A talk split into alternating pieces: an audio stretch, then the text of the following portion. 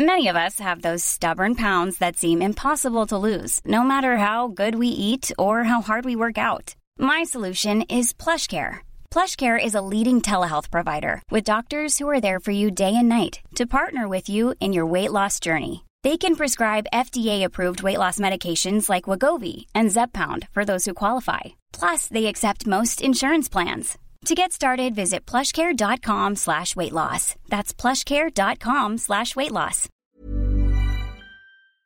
Sur le plateau euh, de Midi News, ensemble pour m'accompagner pendant 1h30, j'accueille Elisabeth Lévy, directrice de la rédaction de Causeur. J'espère que vous avez passé euh, de bonnes vacances, puisque vous êtes de retour dans notre compagnie. Excellentes vacances Oui. Très bien.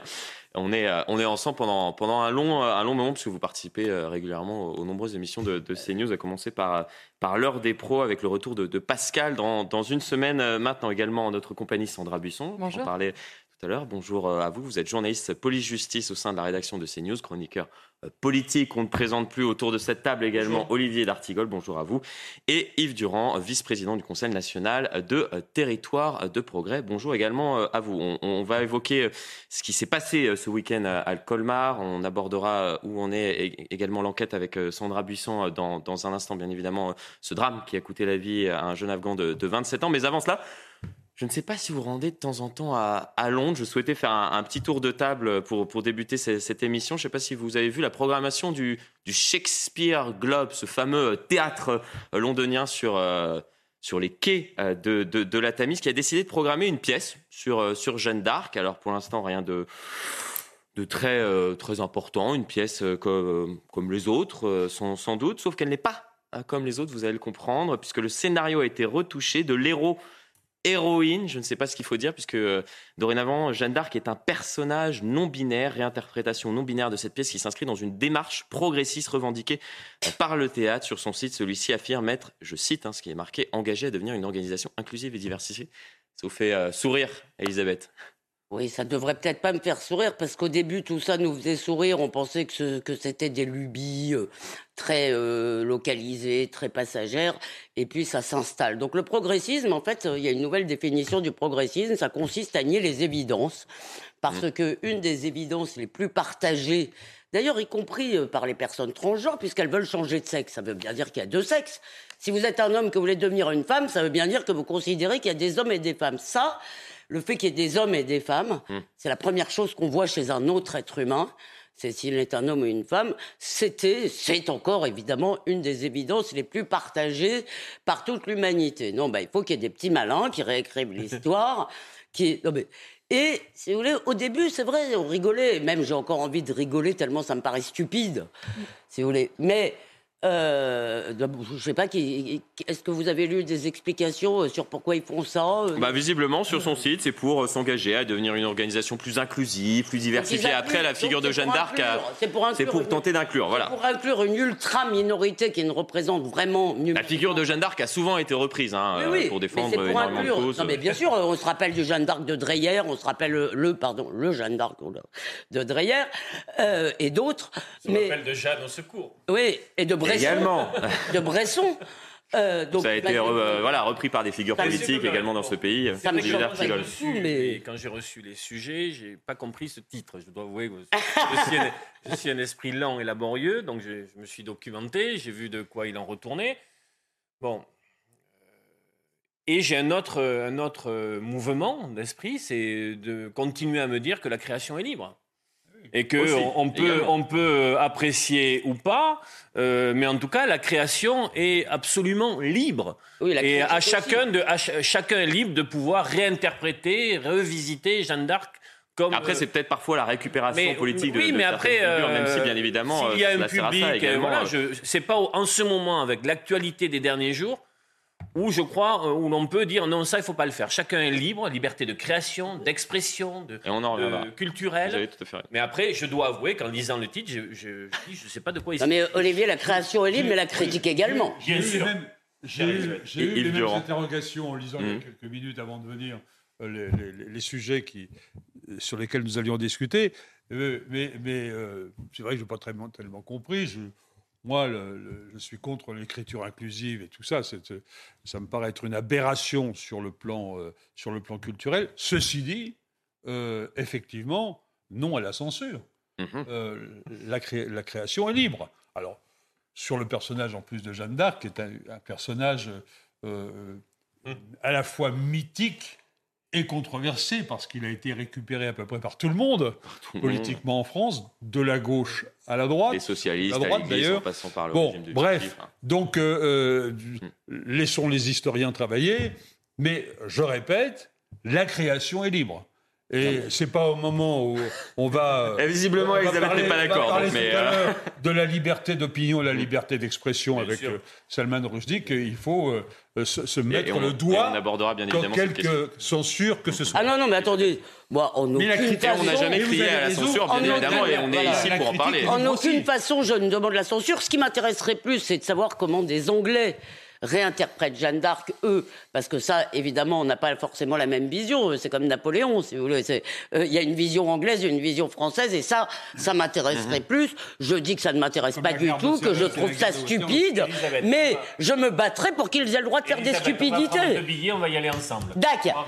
Très bien. Ça commence le 25 va nous envoyer. et, peut-être qu'on va comprendre justement le titre. c'est intéressant. Après, par exemple, la, démarche, puisque je, me suis également euh, renseigné à, ce sujet et j'ai lu que dans la pièce, on allait parler de Jeanne d'Arc au pluriel, en fait, pour pas utiliser. Euh, non, mais c'est libre, c'est libre. Ou un elle, ça sera eux. Non mais on a le droit, excusez-moi, on a le droit d'être crétin. Voilà. On a le droit d'être crétin quand on, quand on est, un artistique. Quand on est un artiste, mais on a le droit. Je veux dire, artiste, ça veut pas dire artiste, ça... veut pas dire génie forcément. Excusez-moi, il y a beaucoup de productions théâtrales aujourd'hui qui, sous prétexte de moderniser, détruisent les textes. Ils ont le droit de le faire. Quand c'est avec mon fric, ça m'ennuie plus. Là, c'est pas le cas. Je dis pas, j'ai en aucune façon, je ne veux que ce soit interdit.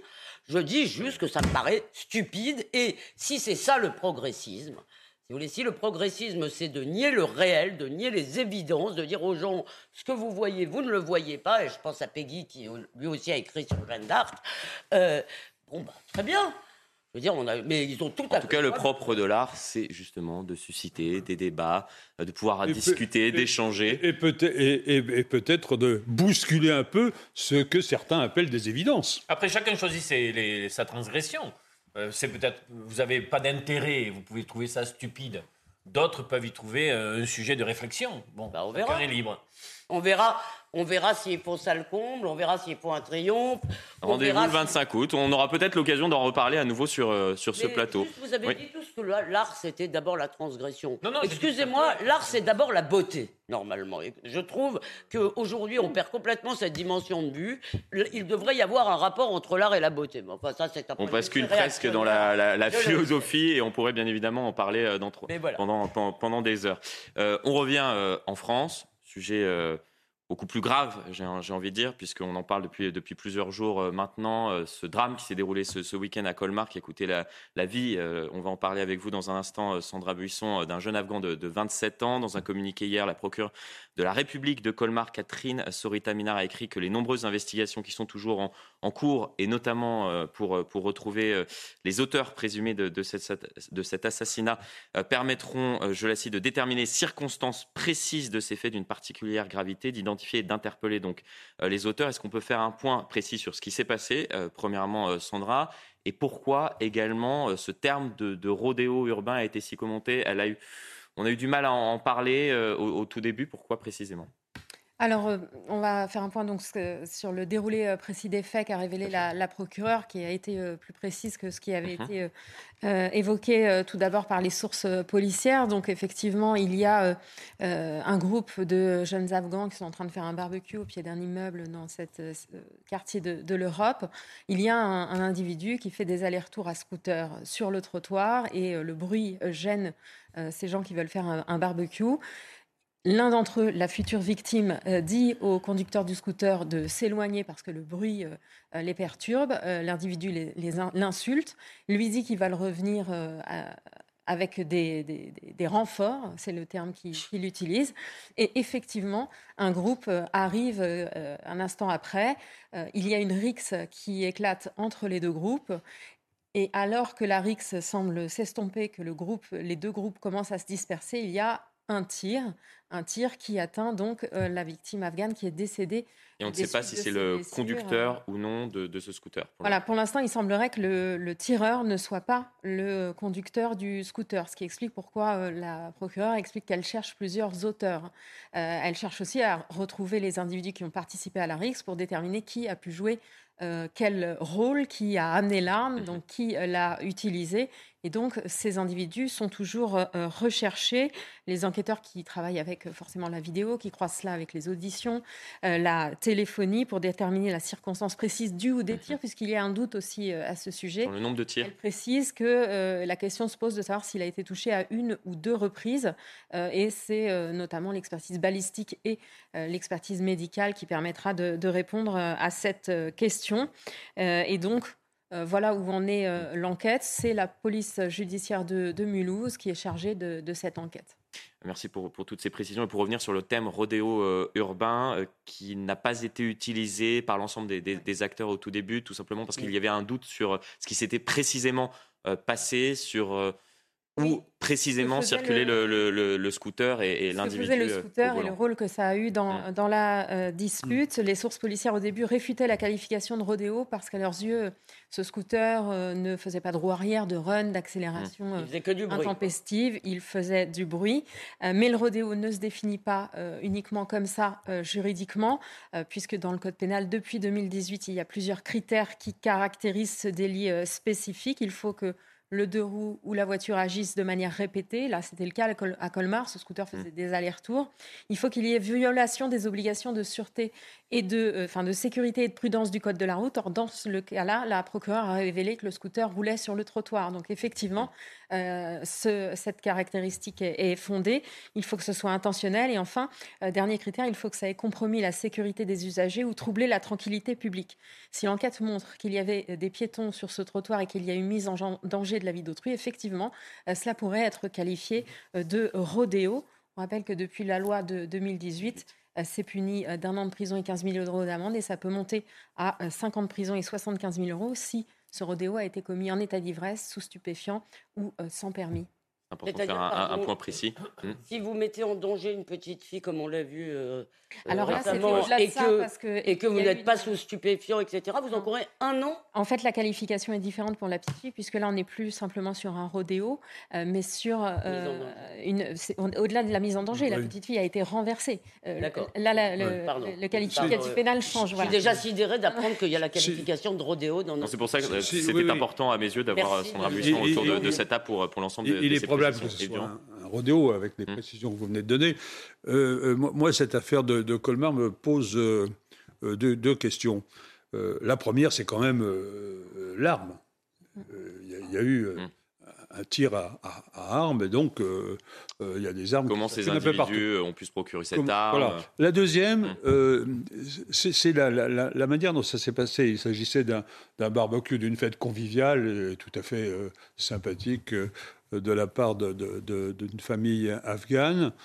Et, je me demande s'il n'y a pas eu, parce que l'auteur ou hum du rodéo ou du tir, on verra bien plus tard, mm. euh, il est revenu avec euh, des renforts, pour reprendre son expression.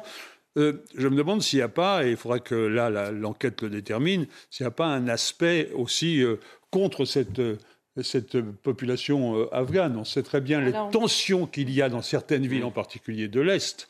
Et, et, je me demande s'il n'y a pas là quelque chose qui va au-delà du simple rodéo. Donc euh, c'est quelque chose euh, sur lequel je pense l'enquête mm. devra être précise. Non, mais ce qui est également intéressant à ce sujet, c'est est-ce que la violence, voire l'extrême violence dans le cas présent, n'est pas n'est pas en train de devenir un moyen de résolution de, de conflits dans, notre pays. Lorsqu'on voit qu'il revient avec, euh, avec plusieurs individus pour s'en prendre effectivement à la personne qu'il a interpellé au sujet du bruit qu'il pouvait, pouvait, faire. C'est peut-être cela la, première question à se poser. Alors d'abord, excusez-moi, moi je ne partage pas votre euh, admiration euh, et votre sympathie pour euh, les barbecues dans la rue, même si ça ne mérite en rien si vous voulez, parce que euh, là, la question n'est pas qu'ils aient fait un barbecue, mais entre nous, je ne vois pas. Vous faites des barbecues devant chez vous, vous? Non, je suis désolé, c'est la voie publique. La voie publique, elle est à tout le monde. On la privatise pas pour faire un repas. Non, mais d'ailleurs, c'est pas à cause du barbecue que ça a dégénéré. C'est parce qu'il lui a dit qu'il le dérangeait. Et si vous voulez, moi, j'en ai un peu marre des euphémisations. On a affaire, si vous voulez, évidemment, enfin, en tous les cas, si c'est comme à Dijon, mmh. comme dans plein d'autres endroits, visiblement, à euh, des clans ethniques si vous voulez, qui, ne se, qui se détestent. Euh, si c'est ça, c'est ça qui est grave. C'est, qui semble, ça semble être cela, c'est-à-dire on a affaire à des, à des gens, si vous voulez, qui, qui visiblement ne vivent pas selon les mœurs françaises, puisqu'ils vivent selon une loi de clan. Et si vous voulez, cette réaction de dire Comment tu m'as dit que je faisais du bruit, je vais chercher ma bande donc euh, l'acheter, évidemment, qui est une espèce de, règle mmh. d'or, on revient à plein. Euh, pourquoi? Parce que tu m'as dit que je faisais du bruit? Non mais, si vous voulez, euh, et, cette espèce de... non, c'est ça qui pose question, c'est d'en venir à, à, chaque fois à la violence. Sandra, peut-être vous souhaitiez réagir euh, hum euh, quand, pour, Sur les propos du maire, il a dit qu'il doutait un peu de la qualification de rodéo, mais peut-être effectivement n'avait-il pas en tête la qualification pénale précise de mhm. ce comportement. Et il a, lui, évoqué non pas un différent entre bandes, mais un différent entre deux personnes, sous-entendant que c'était la victime contre une autre personne. Alors, était-ce celle au scooter? Tout ça, pour l'instant, n'est pas ressorti du communiqué et des informations mhm informations données par le parquet, euh, ce qui laisse sous-entendre qu'il n'y a pas eu de témoignage en ce sens dans cette enquête. On est à chaque fois confronté à un exercice un peu difficile parce qu'il est euh, en effet pas toujours simple de commenter, de chroniquer une enquête, une actualité avec des éléments de l'enquête judiciaire qui ne sont pas encore versés mmh. dans euh, le débat public ou les informations qu'on mmh. peut lire. C'est pour cela que ma première question était sur le mode aller vers des opératoire. On peut mmh. Euh, se, se, se, lancer dans des oui, tu se lancer dans des dans des euh, scénarios, mais euh, en fait, c'est l'enquête judiciaire qui nous donnera les éléments. Oui, mais malheureusement, Olivier, sur le mode opératoire, c'est-à-dire une personne interpellée qui revient avec d'autres individus. Je tiens beaucoup à ça. Je tiens beaucoup à ça. C'est important également de le rappeler. mais sur le honore, mais vous parce qu'il nous est arrivé de dire des bêtises par le passé. Bien sûr, et d'ailleurs, je sur, des, sur des actualités. Oui, je, je suis d'accord. Maintenant, si vous voulez, si on veut aller au-delà si on veut, parce que euh, la question c'est est-ce que c'est un fait divers ou est-ce que c'est un phénomène de société? Alors, vous avez raison, votre scrupule est parfaitement légitime. Ton scrupule est parfaitement légitime, je le partage. Mais euh, euh, cela dit, on peut, j'ai mis des, des, des si, c'est-à-dire le scénario qui se répète quand même extrêmement souvent dans notre pays, une fois l'enquête faite, et celui que j'ai décrit. C'est pour ça qu'on passe un peu du fait divers isolé à un phénomène qui se multiplie. D'ailleurs, la preuve, c'est qu'il faudra un jour qu'on calcule le pourcentage de notre temps que nous avons passé à commenter ce genre d'actualité. Donc on n'est plus dans le fait divers et on est, par exemple, je, pense à la réaction du type à qui on dit, si vous voulez, c'est l'histoire du mec qu'on regarde de travers ou qu'on regarde trop, ou, euh, qui, et, ou à, qui, euh, qui, à qui on refuse une cigarette ou n'importe quoi et qui se déchaîne. Mmh. Excusez-moi, ça, c'est un phénomène que l'on euh, commente ici très souvent, après enquête, et je crains malheureusement que l'enquête confirme euh, un peu ce scénario. Maintenant, peut-être que dans ce cas-là, ça n'est pas ça.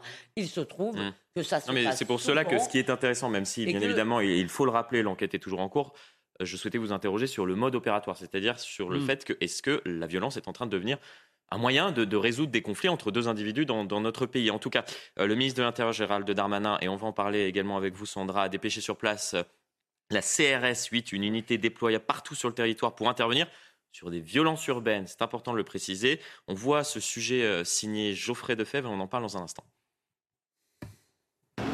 Arrivé hier en renfort à Colmar après l'assassinat d'un jeune Afghan, 60 policiers de la CRS 8 procèdent à des contrôles de deux roues et des saisies. Une arrivée tardive pour cette habitante. Il ne faut pas attendre que quelque chose arrive pour qu'il soit là. Parce que comme on dit, euh, les rodéos urbains, euh, il y en a beaucoup souvent. Et puis, euh, c'est ce que je dis, il faudrait qu'il soit là un peu plus souvent quand même.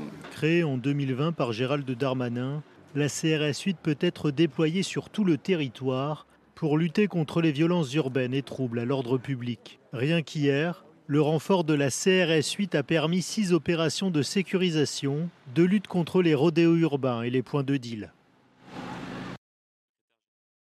du Haut-Rhin, Christophe Marron, est également revenu sur le déploiement euh, de cette unité hier. On l'écoute. Nous avons reçu les renforts de la CRS 8 de, Bièvre, trois, trois sections, donc une soixantaine d'hommes. Ces renforts vont nous permettre de mieux, euh, de renforcer les dispositifs qu'on a déjà en place pour euh, accentuer notre action sur euh, la lutte contre les rodéos urbains, sur la lutte contre les, contre les points de deal, sur la sécurité dans les transports. Le, renfort de la CRS 8 nous, nous permettra de faire encore plus d'opérations. Voilà, et c'est en cela que c'est précieux. Coup de com ou coup de force? On va rappeler peut-être euh, à, quoi sert précisément la CRS 8. Sandra Busson, c'est important. Oui, alors elle est entrée en fonction il y a euh, un an euh, tout mmh. juste. Elle a été créée pour être une sorte de super CRS, c'est-à-dire CRS d'urgence, unité de maintien de l'ordre, on le rappelle, qui a donc vocation à intervenir quand il y a des troubles graves à l'ordre public ou des violences urbaines basé à Bièvre. Il faut que les effectifs puissent être rassemblés en 15-20 minutes euh, dès qu'un départ est, décidé. Euh, la particularité de, ces 200 hommes hein, qui, la mmh. euh, composent, c'est qu'ils viennent sur zone, mais ils ne restent pas plus de quelques jours. C'est une force d'appui. On l'a vu intervenir à Compiègne sur des violences urbaines. Vous l'avez vu aussi en Corse, mmh. juste après l'assassinat de Colonna. après les heures qu'il y avait mmh. eu. Il y avait même eu des attaques de bâtiments euh, euh, publics. Euh, ce qui est particulier dans la situation de Colmar, c'est que pour la première fois, elle est déployée en amont d'éventuelles violences urbaines, puisqu'elle a été déployée alors qu'il n'y en avait pas eu. Il y avait eu sept assassinats, une rixe, mais ça n'avait pas entraîné... Déclenché des heures. Alors peut-être que son déploiement a empêché les violences urbaines. Ce qu'il faut bien comprendre, c'est que nous sommes quand même dans une opération de communication politique. C'est-à-dire que l'été politique du ministre de l'Intérieur est assez chargé, a été assez rempli. Euh, pour quelle efficacité au final? Parce que bien sûr c'est une super euh, compagnie, disons, d'élite. Euh, CRS, de, comme on dit, qu'on déploie sur des moments de haute intensité, ce qui s'est passé en Corse après la mort de Colonna étant, vous l'avez rappelé, l'une d'entre elles. Mais ça ne réglera rien quand ils seront partis. C'est-à-dire qu'il faut reposer la question quel est le type d'insécurité? Là, le, secrétaire général de la préfecture les a listés. Euh, euh, quels effectifs pérennes Souvent dans des euh, quartiers de reconquête républicaine, pour reprendre la terminologie, mmh. on a vu des effectifs déployés, des conférences de presse s'organiser, puis euh, des effectifs euh, être retirés. J'ai un exemple très précis euh, en tête. Donc il faudra bien poser la question d'une police nationale de proximité territorialisée. Et je, vois qu'il y a peut-être des unités contre, mm. spécifiques au rodéo urbain. pourquoi pas, mais être dans de la maille fine et pour un travail de, de, de dans la longue durée mm. auprès des territoires. Parce que là, véritablement, peut-être que l'opération comme sera réussie, mais elle ne réglera rien. Juste une précision, vous parliez effectivement des unités anti-rodéo.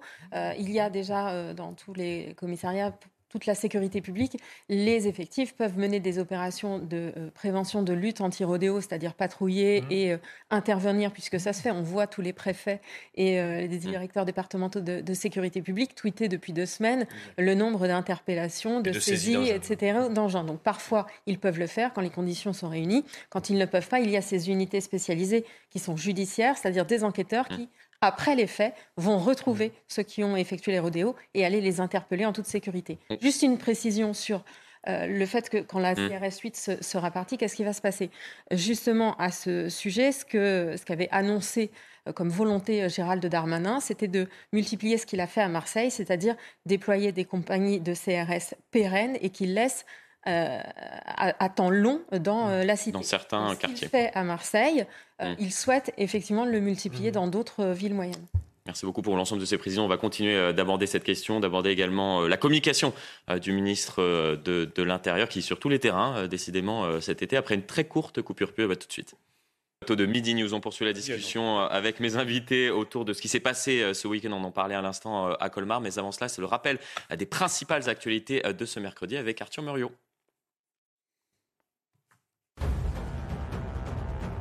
Suite dans l'affaire du féminicide dans les Yvelines, l'homme de 42 ans qui avait tenté de mettre fin à ses jours après avoir tué sa femme a été mis en examen pour homicide sur conjoint et écroué. Il a intégralement reconnu les faits. La fillette qui avait été renversée lors d'un rodéo urbain à Pontoise est sortie du coma. La mère de la victime décide de porter plainte contre l'État pour inaction. Pour elle, il ne lutte pas assez contre ce fléau. Pour rappel, l'auteur de ce drame s'est rendu à la police et a été mis en examen et écroué. Cela fait désormais plus de dix jours que le feu brûle dans un parc naturel du Portugal. Les pompiers peinent à en venir à bout. Ils sont toujours 1200 à être mobilisés. Les flammes ont déjà ravagé plus de 24 000 hectares de végétation. Des espèces uniques ont été détruites dans ce parc reconnu par l'UNESCO. Merci Arthur, on vous retrouve dans une trentaine de minutes pour un nouveau point sur l'actualité. Quant à moi, je poursuis la discussion avec euh, mes invités autour de cette table, toujours euh, présents Elisabeth Lévy, Olivier D'Artigol et Yves Durand, autour de ce qui s'est passé, je le rappelais, euh, tout à l'heure à euh, Colmar, ce drame qui a coûté la vie donc à ce jeune Afghan euh, de 27 ans. Une enquête est toujours en cours. La traque se poursuit pour tenter de retrouver l'ensemble des auteurs présumés donc de, de cet assassinat. On abordait la communication tout à l'heure. Je voudrais répondre quand même à Olivier, hein, mon cher camarade. Ah, Elisabeth Lévy. Quand ça commence comme ça, c'est pas bon. oh non, c'est pas bon. Après, Non, non, Et on abordera dans un instant la communication sens- de Gérald je sens, Darmanin. Mon cher Olivier, et je le dirais, c'est tout à ton honneur, mais quand même, une forme de, un petit zeste de rousseauisme, c'est-à-dire l'homme est bon, et donc euh, ce qu'il faut, euh, c'est une police. L'homme est bon par nature. C'est une, police qui fasse, c'est la société qui le Oui. corrompt, bien sûr, euh, et ce qu'il faut, c'est une police qui fasse de la Mm. proximité, de l'îlotage. Non, je crois qu'il faut une police qui fasse de la répression. Voilà. Les forces de l'ordre ne sont pas là pour faire les nounous, pour jouer au foot, pour faire du vélo dans les cités. Euh, les polices municipales font de la police de proximité. Euh, je crois que notre problème aujourd'hui est quand même qu'on voit euh, des gens qui, un, ne sont pas du tout acculturés, si vous voulez, à un certain nombre de mœurs euh, françaises. Et évidemment, je ne mets pas du tout tout le monde dans le même sac parce que, comme on le sait bien, c'est pas moi qui subis les rodéos dans les beaux quartiers de Paris. Euh, c'est, euh, ce sont les gens qui habitent dans ces cités et qui sont désespérés quand ils entendent que on a beau faire, on a beau, on a arrêté ceci, on a fait cela, et eux, ils les subissent toujours. Mm. Et euh, notre problème, c'est que ces gens n'ont pas peur de la sanction. Pourquoi? Parce que même quand elle tombe, on ne peut pas dire que la justice ne fait rien, même si c'est compliqué, parce qu'on ne- on ne condamne pas Manque sans preuve. Je- on ne peut pas dire que la police ne fait rien, certainement pas.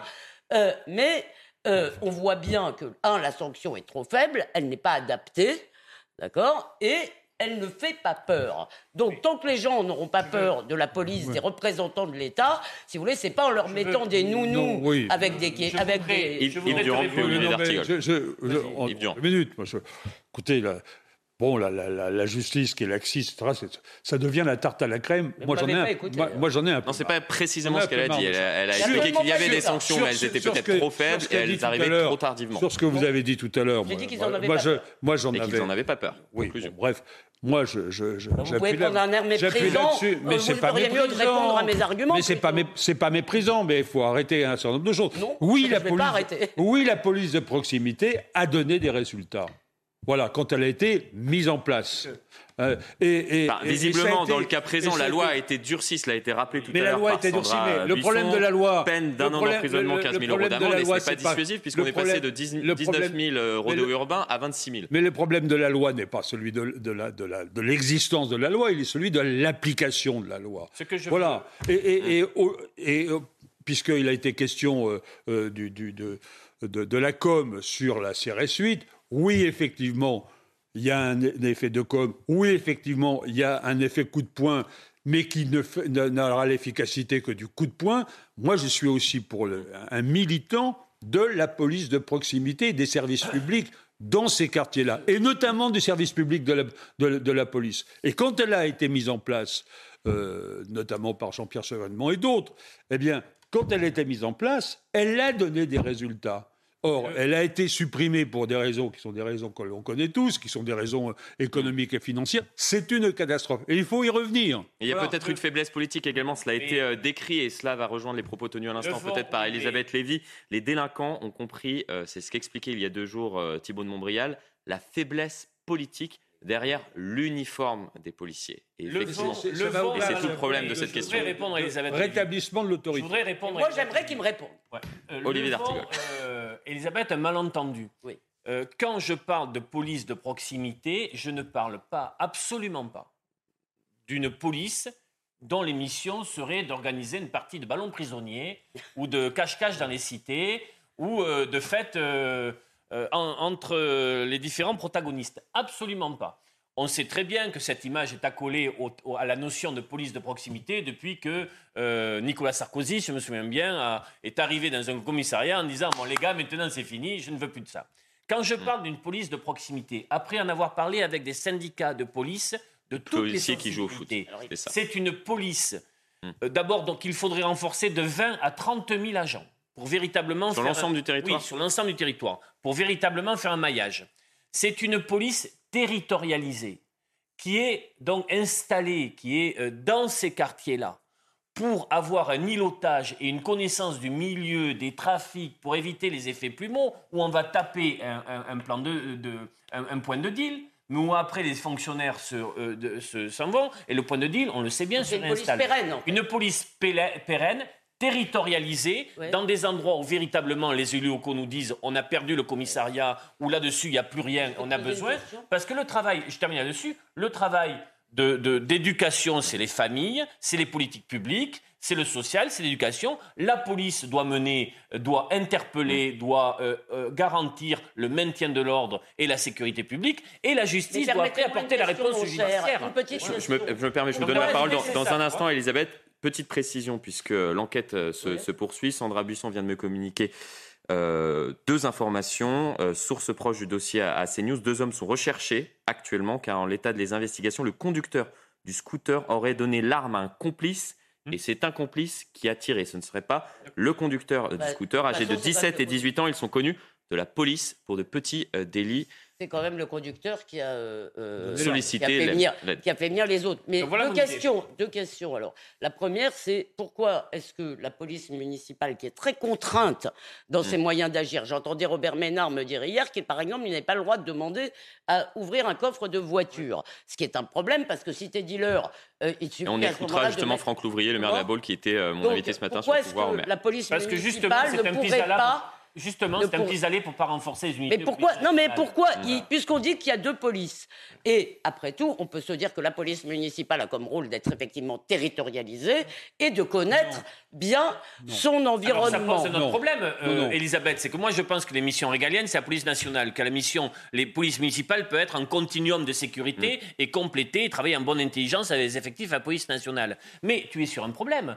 Si jamais on demande de trop un transfert de compétences et euh, de mission à la police municipale, tu tombes, tu tombes dans, un, dans, dans un risque d'inégalité territoriale où selon les collectivités, tu as plus ou moins les moyens de développer euh, tes, tes, tes, missions. Vous avez raison, mais ce risque existe déjà pour la justice. On va écouter Franck Ouvrier, on, poursuit la discussion dans un instant, mais problème, on, va écouter Franck Ouvrier, le maire de la Baule, sur cette question et on poursuit, s'il vous plaît, Yves Durand, dans un instant. Et je vous donne la parole juste après avoir écouté Franck Ouvrier sur cette question des maires. Les polices municipales on va évoquer justement cette question puisqu'il il est maire de la Baule, précisément. On l'écoute. Gérald Darmanin est sur le front, il suit sur tous les fronts, même d'une façon ou d'une autre, pendant cet été. Et donc, il a raison, il faut continuer euh, les actions. Euh, euh, mais la difficulté, il faut des outils. Et, vous savez, Gérald Darmanin, il a une chance formidable, c'est qu'il y a de plus en plus de polices municipales qui se sont déployées en France, dans chacune des communes françaises. Je vous rappelle qu'il y a plus de 30 000 mhm. communes en France, et, et nombre d'elles ont, ont, des outils en la matière. Et il faut leur donner plus de possibilités de pouvoir sanctionner, plus de possibilités de pouvoir lutter contre ces faits de délinquance. Est-ce qu'il faut donner plus de pouvoir aux maires, concrètement? Il faut donner plus de pouvoir aux maires, mais, euh, on, ne fera jamais, on ne remplacera jamais la police nationale, qui, qui, mmh. est d'ailleurs garante d'abord de l'égalité de la sécurité sur le territoire, par les polices municipales, pour plusieurs raisons. D'abord parce que ça vient d'être dit, euh, moi je me refuse à voir... Été maire 22 ans et demi hein, d'une commune de bologne où il y avait des problèmes de sécurité. Bon, j'ai créé une police municipale, mais en aucun cas j'ai accepté qu'elle se substitue à la police nationale. Euh, soutien. Parce que, mmh. en grande partie parce que euh, le maintien de l'ordre, c'est un métier. C'est un métier indispensable, c'est un métier extrêmement difficile qui demande une formation. C'est d'ailleurs une des grandes revendications des syndicats de police, toutes tendances confondues, la formation des policiers qui demande une formation que n'ont pas ben parce que ce n'est pas leur rôle, les, polices municipales. Alors qu'il y ait des liaisons entre police nationale et police municipale, bien entendu. On, a créé, euh, dans certaines mairies, moi je l'avais fait, on a créé des, cellules euh, de, sécurité avec la justice, le procureur de la République ou son représentant, le commandant de, la, police nationale, la police municipale, de façon à suivre euh, la situation dans les quartiers ou dans, ou dans la ville, mais en aucun cas la poli- les polices municipales ne peuvent remplacer, se substituer à la police nationale. On voit très bien, hein, euh, tous les gouvernements ont fait ça, hein, de gauche comme de droite, la- le, le fait que par, Après, euh, elles peuvent travailler de concert. cette On voit que c'est en dans charge des polices, mu- municipalités. des polices municipales qu'on trouve d'abord dans les grandes villes, parce que c'est les grandes villes qui en ont les moyens, euh, qu'il y a, euh, un- on, on se décharge des responsabilités de maintien, de maintien de l'ordre et de sécurité, qui, je répète, est du devoir de l'État. Enfin, moi, ce que je constate, c'est votre qu'il y a quelques années, et j'ai entendu Robert Ménard, le maire de Béziers, en parler hier, quand il a fait fait d'ailleurs avec une affiche que je lui avais dit qui était Il complètement l'a regretté absurde. dernièrement. Bien sûr- non, mais c'était pas la même affiche qu'il Ah a bon regretté. C'était une affiche où il euh, parlait de, le- de- des armes de la police municipale armes, comme oui. d'amis. Et son affiche, je lui avais dit, hein, c'est un ami Robert Ménard, je lui avais dit, franchement, cette affiche, c'est comme l'autre sur les migrants, elle n'était pas bien du tout. En revanche, il a quand même euh, réussi à obtenir que sa police municipale soit armée. Il m'avait expliqué pourquoi. Parce que sinon, ils sortent pas la nuit, tout simplement, les gars. Donc, il y a quelques années, tous les maires, si vous voulez, faisaient des hauts et des A, euh, prenaient des comment une police municipale armée, comme c'est très mal. Aujourd'hui, vous n'avez pas un maire de grande ville, y compris de gauche, peut-être les écolos? Euh, ceux-là, on est toujours sûr avec eux euh, d'à peu près d'avoir le pire, mais euh, euh, la plupart des maires de grandes villes, gauche, pas gauche, etc., euh, demandent que leur police municipale soit armée. Je ne dis pas qu'elle doit faire du maintien de l'ordre, je dis qu'elle a une mission de répression. C'est d'abord, vous avez raison, l'éducation, c'est pas le rôle de la police, euh, c'est pas un service social. euh, la police, c'est un service de police, si vous voulez. Et euh, euh, je crois, euh, moi, si vous voulez, que euh, euh, peut-être qu'il y a ce- cet effet où l'État se dit, bah, puisque les policiers municipaux le font, alors ça, c'est- un problème. Euh, mais je crois, moi, qu'il faut aussi qu'ils aient les moyens d'agir comme des policiers. Et je vois d'ailleurs, moi, j'ai parlé souvent avec des policiers euh, municipaux. Je ne crois pas qu'ils soient aujourd'hui mal formés. Je crois au contraire qu'un gros effort a été fait sur la formation. Ce que vous appelez le maintien de l'ordre, c'est-à-dire une manif, des émeutes urbaines, etc., ça, c'est tout à fait autre chose. Vous avez raison. Mais même dans la police nationale, tout le monde n'est pas formé pour faire cela. Je veux dire, tout le monde n'est pas formé. euh, la police judiciaire, elle ne sait pas faire de maintien de l'ordre non plus, euh, je vous rappelle. Et on l'a vu Donc, avec la euh, spécificité, par exemple, et de par la ailleurs, CRS. je voudrais dire un mot qui va Mm. comme ça enflammer un peu ce plateau. Je crois quand même qu'il faut réfléchir à la question des sanctions. Et moi, je crois, si vous voulez, que je, et j'avais été très frappé par un reportage, je ne sais plus sur quelle radio, je dois vous dire, où euh, deux petits euh, Marocains qui avaient été condamnés pour avoir euh, participé aux attentats de Casablanca, des, des lampistes, hein, pas des... Mm. Et avaient été déchus de leur nationalité française. Et je peux vous dire qu'ils pleuraient. Ils pleuraient. Il y en avait un qui s'appelait Attila, ça m'avait frappé.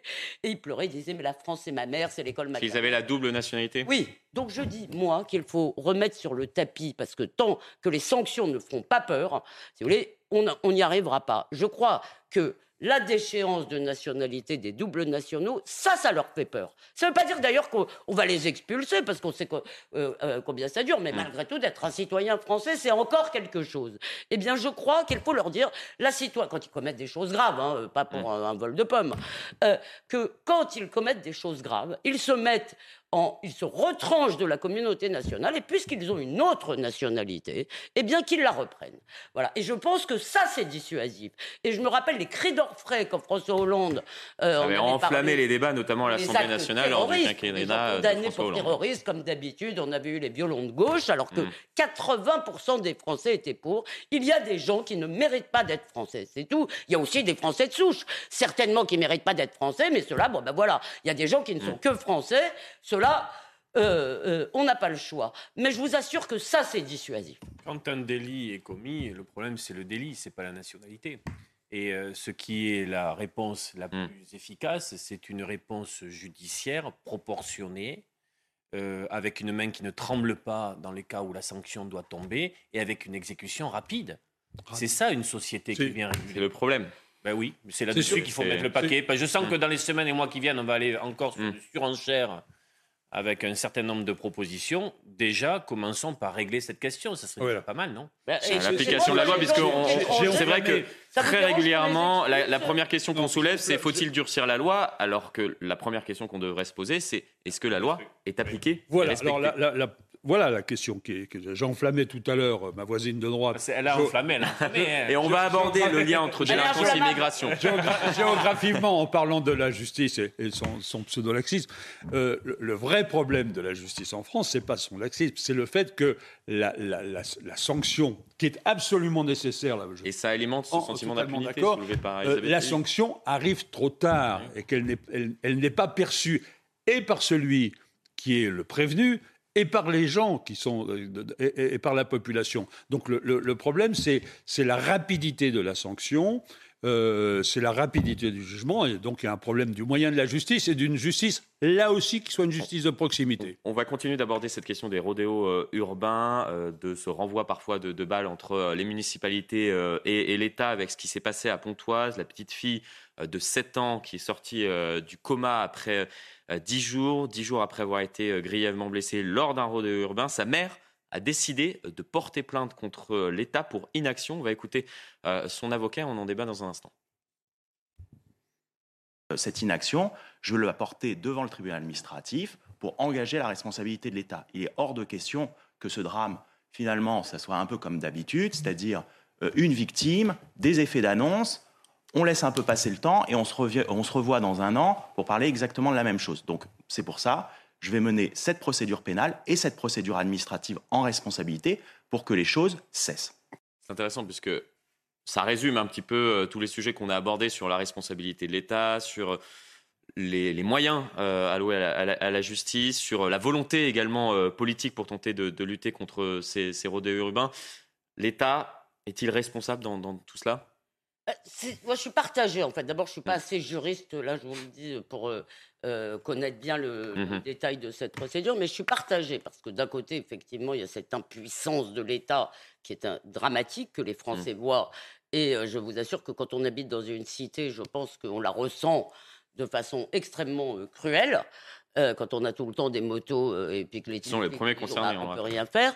Et d'un autre côté, je n'aime pas qu'on judiciarise les questions politiques. C'est-à-dire que cette affaire est d'abord une responsabilité politique. Si vous voulez, l'idée qu'elle va être euh, solutionné par un tribunal, je suis assez mm. dubitatif. Vous savez, les écolos font ça aussi en disant inaction climatique, euh, etc. Mm. Or, il me semble que nous avons des élections, nous avons des procédures euh, démocratiques pour choisir nos gouvernants et nous pouvons les sanctionner. Donc, j'ai pas de, réponse claire. Je suis partagée sur ce, mais je comprends la réaction des parents parce qu'ils veulent, un, ils veulent un responsable. Je dire, un responsable et que cela bouge. Je également. assez sur judiciarisation dans le sens où, y compris, euh, cette épée de Damoclès peut parfois même euh, amener des politiques à ne pas agir promptement mm. comme euh, il faudrait le faire. C'est un vrai. on l'a vu dans l'affaire sanitaire. oui, mm. on l'a vu sur, on l'a vu sur la Covid. ça, c'est une chose. après, bien évidemment, je comprends le, ressenti de la famille qui se dit mais on a été laissé le sentiment mm. d'abandon dans ces quartiers vis-à-vis -vis, de l'action publique politique, elle est très forte. C'est-à-dire que les, populations qui vivent dans ces quartiers se disent, mais euh, euh, décidément, de poids, de mesure. C'est-à-dire que nous, les politiques mmh. publiques telles qu'elles sont présentées, euh, elles, ne fonctionnent pas pour nous. Il y a des déserts médicaux dans les, dans les banlieues, il faut le rappeler. il, y a des, il, y a, il y a des situations sur le plan de, de, de, levier essentiel pour faire une société qui sont aujourd'hui mmh. combien défaillants. C'est il faut quand même pas malgré, malgré le logement social, les prestations sociales. Les... je veux dire, il y a quand même, il y a quand même, il ne faudrait pas oublier que ce sont des quartiers dans lesquels on a mis beaucoup d'argent. Oui, mais euh, avec aussi pas, des échecs. Pas forcément, pas forcément à bon, euh, ah, escient. Pas forcément à bon escient. Moi, je suis euh, d'accord avec ce qui vient d'être dit sur le danger de la judiciarisation de, la vie politique. Je, l'ai dit en, aparté, on l'a vu avec la, crise sanitaire et, et au fond les dérives que ça, peut donner. Euh, c'est le problème qui se pose, et je comprends aussi la famille, mais le problème de fond qui se pose, c'est plus que la responsabilité de l'État, c'est la présence de l'État. Et, aujourd'hui, on a abandonné, euh, que ce soit dans les, dans, dans, les villes, dans certains quartiers, mais aussi dans les zones rurales, on a abandonné toute, euh, toute volonté d'aménagement du territoire, de présence de l'État euh, dans, un certain nombre de, quartiers et de régions euh, mmh. de France. Il n'y a plus que l'école et encore. Euh, L'État n'existe plus. La République n'est plus présente. Et, quand la République n'est plus présente, effectivement, on a ce sentiment d'abandon qui pousse à, ce, genre de, réaction tout à fait compréhensible. la volonté d'aménagement du territoire doit être reprise. On poursuit la, discussion sur, sur un autre un autre sujet, puisque Gérald Darmanin, qui était euh, présent sur ce plateau il y a, quelques semaines, toujours sur euh, cette question de la, délinquance en France et de la délinquance dans certains, quartiers de nos, grandes villes, a fait le lien entre immigration et délinquance. On va voir euh, concrètement quels sont les chiffres dans les grandes villes avec Michael Dos Santos et on en parle dans un instant.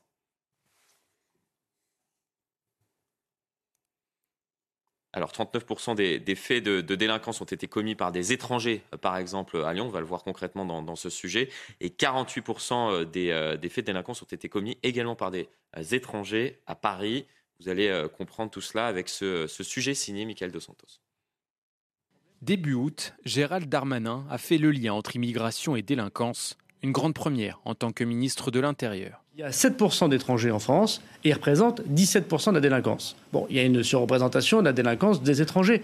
Il y a des explications sociologiques à ça. Souvent, les étrangers qui viennent sur notre sol sont plus pauvres que la moyenne des personnes qui sont déjà sur notre sol. Parfois, les passeurs organisent de vrais réseaux de criminalité. Bon, et puis parfois, il y a effectivement des gens qui sont déjà dans la violence parce qu'il y a un théâtre euh, d'opérations violentes et qui exportent cette violence sur notre sol. Dans les grandes agglomérations, les chiffres explosent. À Lyon, 39% des faits de délinquance ont été commis par des étrangers. Une situation qui s'aggrave à Paris, où le chiffre grimpe à 48%. Des immigrés que l'on retrouve dans les prisons françaises. 25% environ des condamnés détenus actuellement dans nos prisons françaises sont également des ressortissants étrangers. Dans son projet de loi sur l'immigration, Gérald Darmanin compte faciliter les expulsions d'étrangers. 3000 immigrés ont quitté le territoire depuis deux ans, un chiffre loin d'être satisfaisant pour Georges Fenech. C'est déjà bien, je dirais, mais c'est largement insuffisant. Quand on sait déjà que rien que pour la situation irrégulière des étrangers, seuls 10% des obligations de quitter le territoire français sont effectuées, c'est qu'il y a un problème. Le projet de loi sur l'immigration devrait être présenté vers la fin de l'année. Ces sujets seront euh, abordés lors du euh, débat sur euh, ce projet de loi immigration. ça va être beau. Ça va être beau le débat. Donc je sens parce que il y aura de nombreuses questions à soulever, y compris par le ministre, la question des OQTF. Il faut dire une chose un peu plus délicate, c'est-à-dire que là, vous avez des étrangers, c'est repérable au passeport. Vous avez aussi une grande partie de, euh, ces crimes et délits qui sont commis par des euh, Français d'origine récente, de ce qu'on appelle la diversité. Demandez à un policier qui défile dans son commissariat, demandez à des femmes par qui elles sont harcelées et dans quel quartier. Et ça, tout le monde le sait et le voit. Ça veut dire quoi? Ça ne veut pas dire que c'est dans les gènes, ça veut pas dire. Ça veut dire deux choses. La première, c'est qu'on fait venir en France, on laisse venir en France, mmh. avec le phénomène des migrants, des mineurs, etc., non accompagnés, des gens qui ont un niveau culturel très faible, qui n'ont aucune chance de s'intégrer à la vie normale de la société par le travail, mmh. etc. Donc, effectivement, et qui en plus. Que tu retrouves dans beaucoup de missions pénibles qui ont permis à la société de Attends, je finis après, parce que moi je veux bien qu'on. D'accord Et c'est tout à fait vrai. Je te dis que dans les commissariats, euh, ceux qu'on voit défiler, on mm. d'ailleurs on les appelle les racailles eux-mêmes, s'appellent les Kaira. Vous vous rappelez, hein, au début ils disaient Kaira. Euh, mm. euh, ce sont rarement des gens de la Creuse. Alors, y a... Et pourquoi? Parce que, si vous voulez, moi je suis pour que la France euh, la France a toujours su faire des Français avec n'importe quels individus. Mais on ne peut pas le faire avec un tel flux, hmm. parce que sinon les gens arrivent, retrouvent ici le même mode de vie, ne sont pas obligés de s'acculturer à la culture hmm. française. Quand j'étais petite à Épinay-sur-Seine, il y avait déjà ce qu'on n'appelait pas la diversité, hmm. mais il n'y avait pas la même délinquance. Pourquoi? Parce que les gens aussi étaient obligés de s'intégrer. Il n'y avait pas les paraboles. la question de l'intégration, voilà. évidemment. Et alors intégration, assimilation à laquelle on a renoncé. Si, si vous voulez, des gens arrivent en France qui n'ont ni les moyens culturels, ni, dans le fond, l'obligation anthropologique, si vous voulez, de s'acculturer à nos mœurs, à notre pays, eh bien, effectivement, euh, euh, ça veut dire qu'ils ne se considèrent pas comme partie prenante du même peuple. Et là, c'est plus facile de tabasser, de harceler, d'insulter, etc. On poursuit la discussion juste dans un instant. On marque une très courte coupure pub. À tout de suite. Et je vous donne la parole dans un instant, oui, Je répondrai après, si je vous permets. Yves Durand également, bien évidemment. à tout de suite.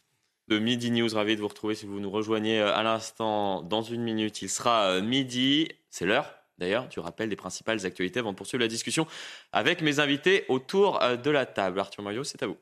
Bonjour Florian, bonjour à tous. Les incendies se succèdent depuis le début de l'été en France. Des enquêtes sont en cours pour en déterminer les causes. On estime que 9 incendies sur 10 sont provoqués par l'homme. Plusieurs individus ont donc été interpellés. L'un d'entre eux, âgé de 40 ans, a été condamné à 6 mois de prison ferme pour avoir causé deux feux dans la Sarthe. Au total, il y aurait 25 suspects en France. On fait le point avec Clémence Barbier.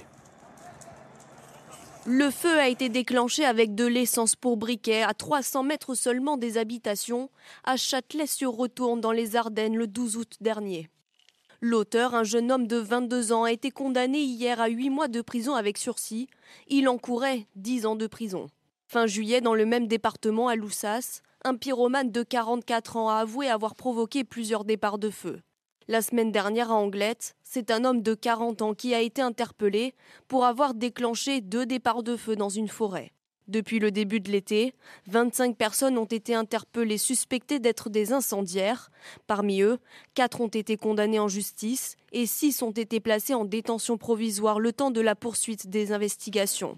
Les auteurs provoquant volontairement des départs de feu en cours jusqu'à 150 000 euros d'amende. La peine de prison peut aller de 10 ans à la perpétuité si une personne décède.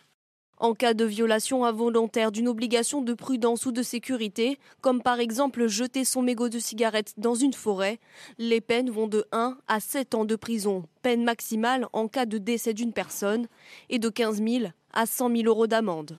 D'après l'ONF, 9 incendies sur 10 sont d'origine humaine et 3 sur 10 en moyenne sont intentionnels. Des panneaux publicitaires anti-vaccins du Covid-19 sont apparus à Toulouse. Un conseil scientifique autoproclamé et qui se dit indépendant est à l'origine de ces posters. Ces affichages étant privés, la mairie de Toulouse se dit impuissante. L'ordre des médecins a saisi le préfet autour de cette problématique. La sécheresse touche une grande partie de notre territoire. La capitale n'est pas épargnée. Dans les égouts de Paris, les professionnels se lancent à la recherche des fuites d'eau. Objectif, ne pas perdre cette ressource désormais en manque. Les explications de Célia Judas. L'oreille attentive, un technicien écoute l'eau présente dans les canalisations pour l'aider à repérer d'éventuelles fuites. 2300 capteurs sonores automatisés ont été installés dans les égouts parisiens. Lors d'une fuite, en fait, ça, provoque une vibration sur la conduite. Et lui, il va la repérer, et nous envoyer l'information sur euh, notre logiciel, ce qui nous permet de localiser une fuite plus facilement, plus rapidement. Chaque année, L'eau perdue dans les canalisations parisiennes représente l'équivalent d'environ 3200 piscines olympiques. Face à ce gaspillage, la loi Grenelle 2 fixe à 15% le taux maximal de fuite autorisé. Grâce aux capteurs installés à Paris, ils arrivent à atteindre des pertes inférieures à 10%. Paris a, mis en place, euh, sectorisé le réseau, a mis en place des débitmètres afin de iloter euh, le, réseau hydraulique et de faire des bilans euh, par secteur pour justement identifier nos fuites qui ont un impact sur le rendement le plus rapidement possible. En plus de la capitale, d'autres villes comme Lyon ou Bordeaux ont également aménagé leurs égouts. Sur l'ensemble du territoire, ces installations ont permis de passer de 979 millions de mètres cubes d'eau perdue en 2010 à 937 millions en 2020. La sécheresse ne touche pas seulement la France. Aux États-Unis, le niveau des cours d'eau est alarmant. C'est le fleuve Colorado qui est particulièrement touché. L'État a donc décidé d'imposer des restrictions autour de l'utilisation de l'eau dans les villes desservies par celui-ci.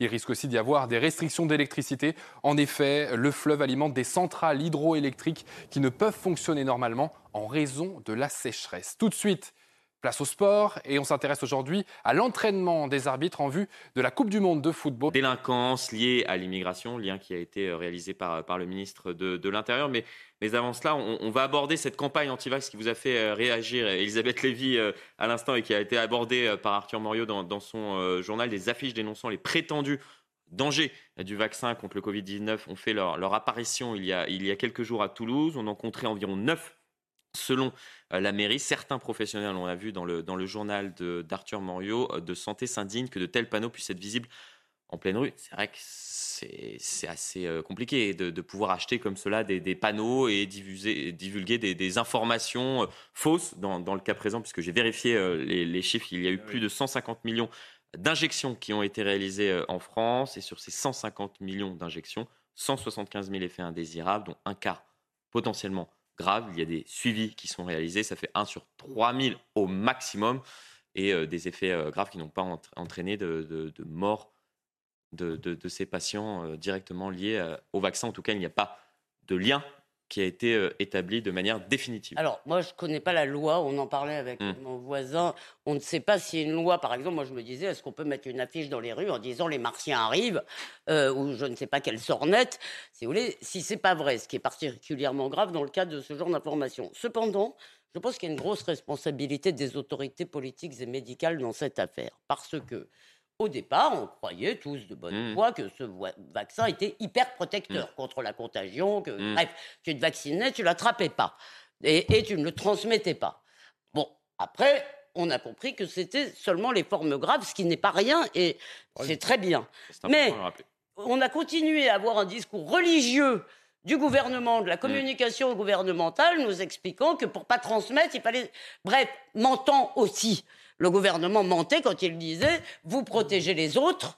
Euh, euh, en, vous vaccinant. Non, vous Alors que les Français étaient prêts à entendre de la part des politiques, on ne sait pas tout. Et pour finir, il y a eu ces soignants hum. non vaccinés qu'on a, euh, en plus de leur interdire de travailler, humiliés, on les a mis dans une situation hum. horrible. Au moment où on demandait à des soignants vaccinés mais positifs, donc contagieux, hum. d'aller travailler, si vous voulez. Donc, il y a eu tout ce pataquès, si vous voulez, sur la communication religieuse du gouvernement sur le vaccin, et ça n'a pas aidé. Maintenant, euh, je ne sais pas ce qu'on peut faire contre ce genre d'informations dont vous nous dites qu'elles sont fausses. On a l'impression de revenir un peu en arrière. Mais, euh, on a eu cette discussion euh, pour nos téléspectateurs durant la, coupure pub. On a vécu en direct, début 2020, une avancée de la science formidable. Euh, on ne dira jamais assez combien les scientifiques, les chercheurs mm. ont réussi le séquençage et ont permis de, livrer un vaccin qui a permis de sauver des vies concernant mm. les formes graves. C'est-à-dire que euh, euh, ce mouvement de la science, l'objectif principal. Ce, mouvement de la science qu'on a vécu en direct a été sur cette période très lourde, très très très très difficile, la, très belle nouvelle.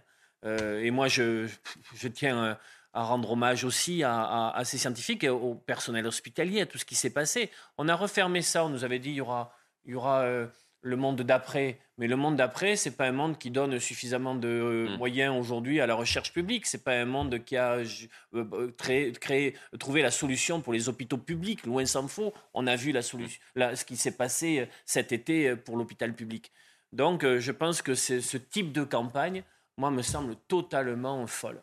Et ce qui est regrettable, c'est qu'il y a eu des avancées euh, conséquentes euh, médicales durant cette crise, mais qu'il y a eu un recul justement dû à la communication des, des nombreuses personnalités que le politiques. politique de ça a posé bien des problèmes. Ça, c'est évident.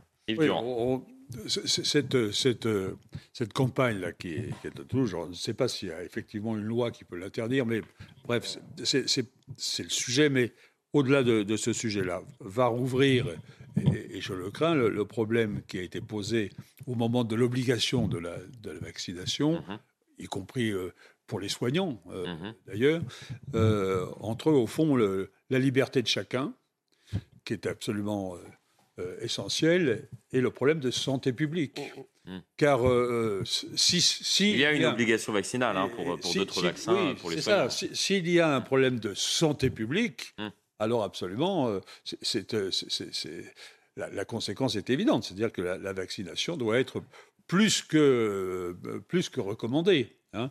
Donc, je trouve que là, il y a une, irresponsabilité dans ce genre de, campagne. D'abord parce que ça relance ce débat, et, mmh. ensuite parce que ça, ça met quand même en, doute la, la, capacité du vaccin, non pas à éliminer la, pandémie. On sait très bien qu'elle ne sera pas éliminée comme ça, mais d'en éliminer les formes graves. c'est pire que ça, ça fait peur aux gens.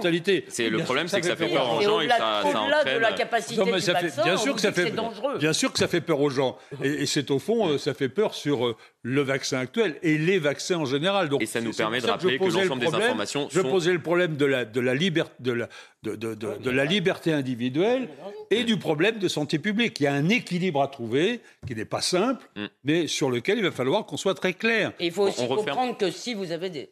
Comme, comme, il y a, comme dans tous les médicaments, il y a effectivement... Mm.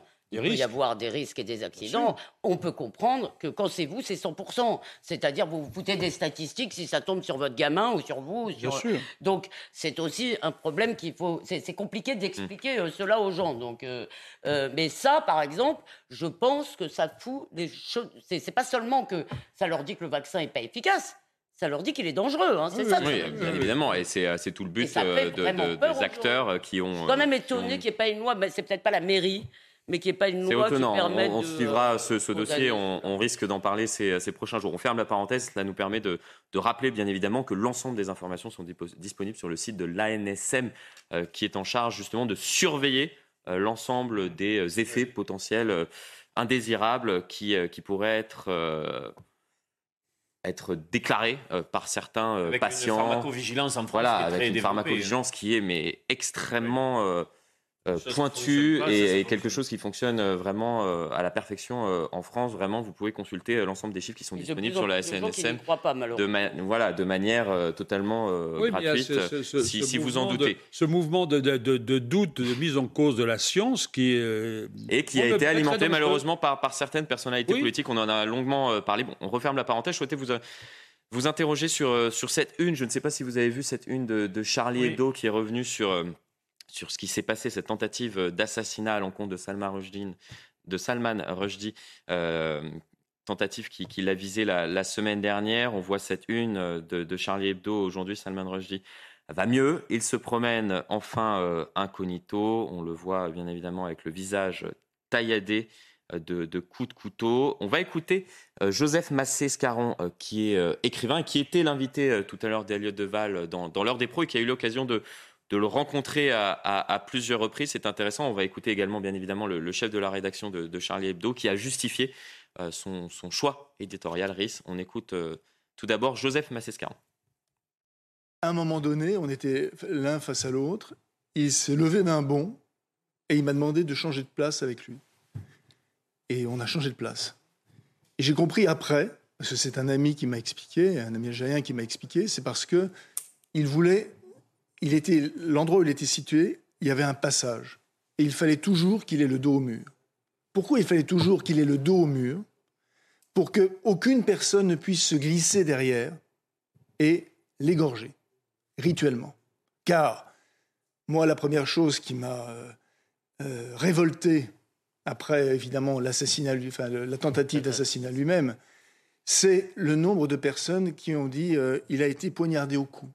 Non, il n'a pas été poignardé au cou. Alors, je dit. On a essayé de l'égorger. La personne s'est glissée derrière lui pour essayer justement de l'égorger. Et pour une fois, justement, Saman Rougi n'a pas regardé derrière lui parce qu'il se sentait euh, tout simplement, euh, il parlait de la création, il parlait euh, de l'imaginaire, il parlait de, tous ces éléments. Et c'est ainsi justement qu'il a, voilà, qu'il, a été au péril de, sa vie. C'est un, il y a quelque chose que euh, il, ne faut pas lui enlever, c'est que c'est un immense écrivain.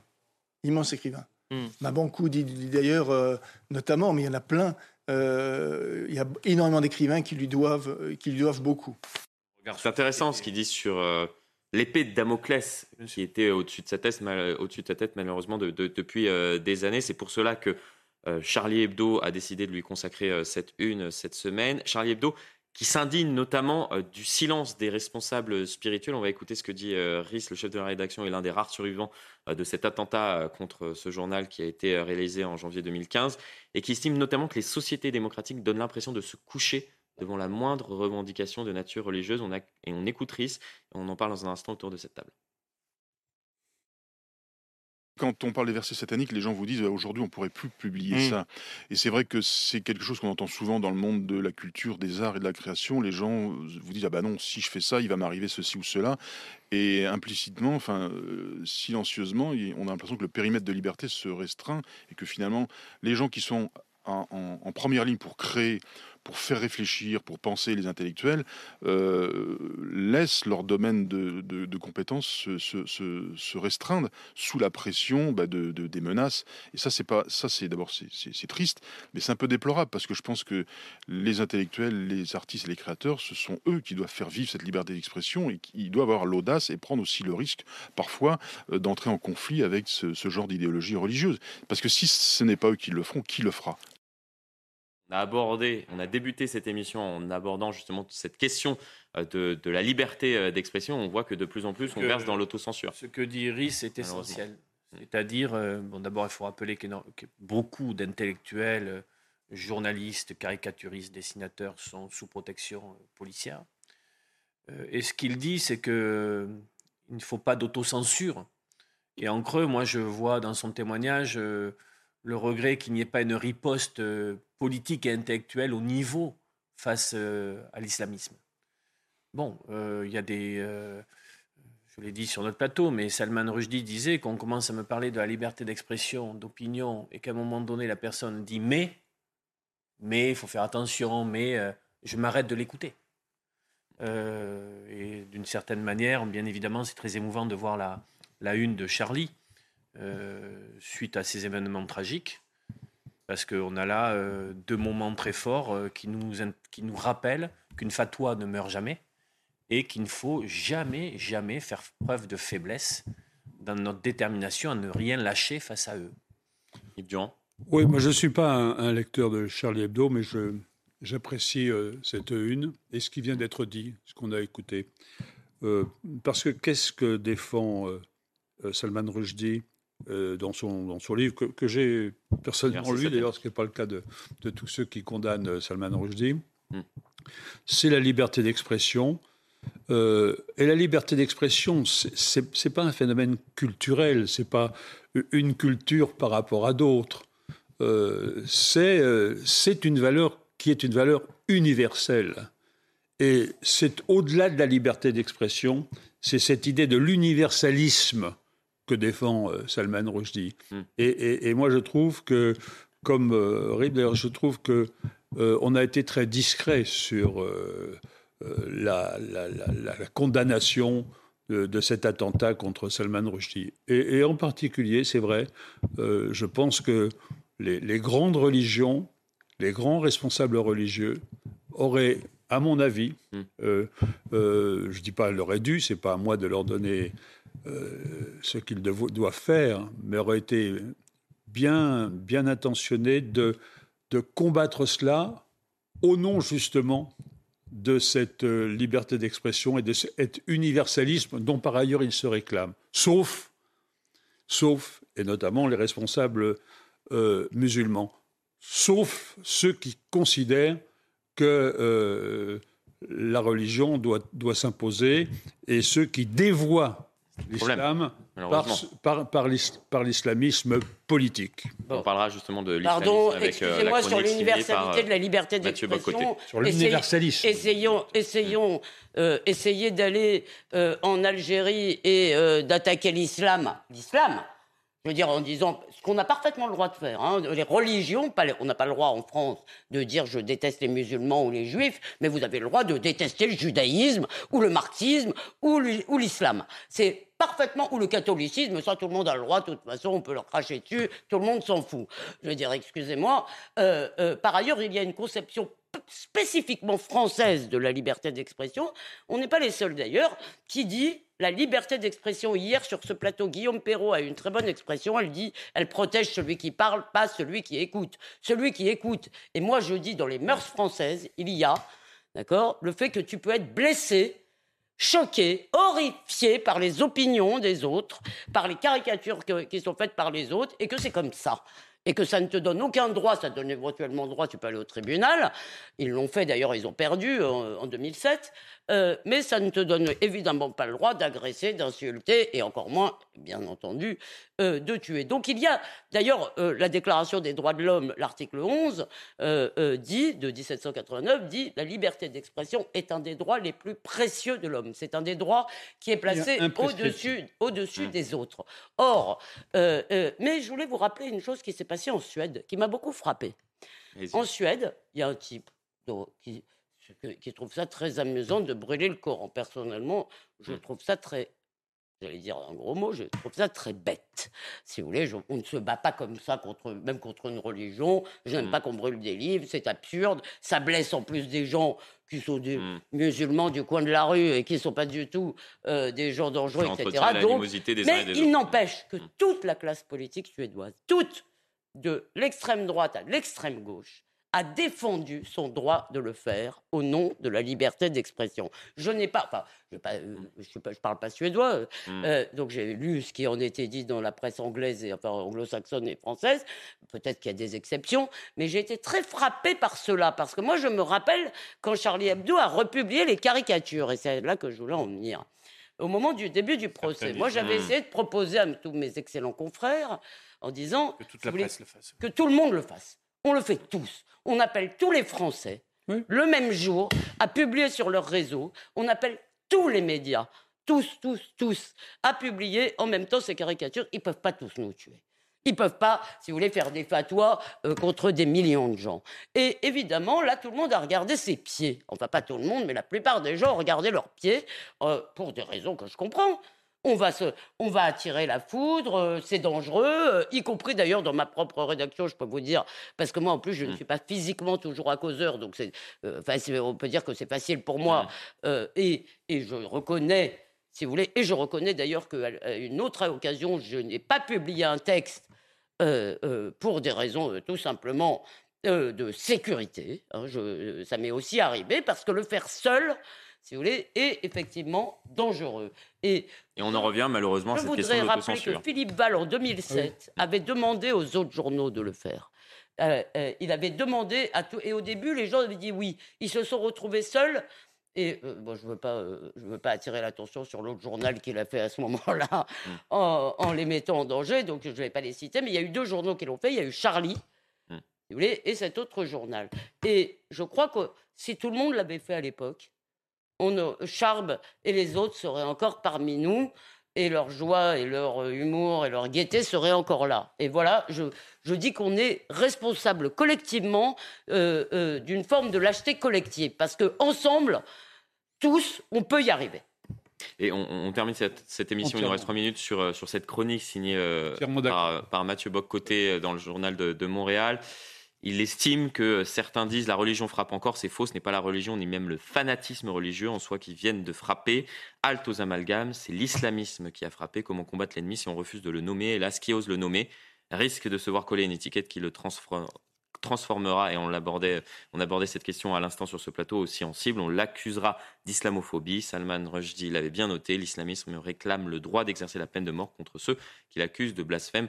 On en revient à cette, cette liberté d'e- d'expression, à cette auto-censure, avec ce, risque d'avoir une, une étiquette collée problème, euh, c'est que derrière l'islamisme n'est pas complètement extérieur à La l'islam. question, la question, tout à l'heure, euh, Elisabeth Lévy a dit est-ce qu'on va pouvoir avoir un beau débat? Hmm. dans les semaines et les mois qui viennent C'est une véritable question.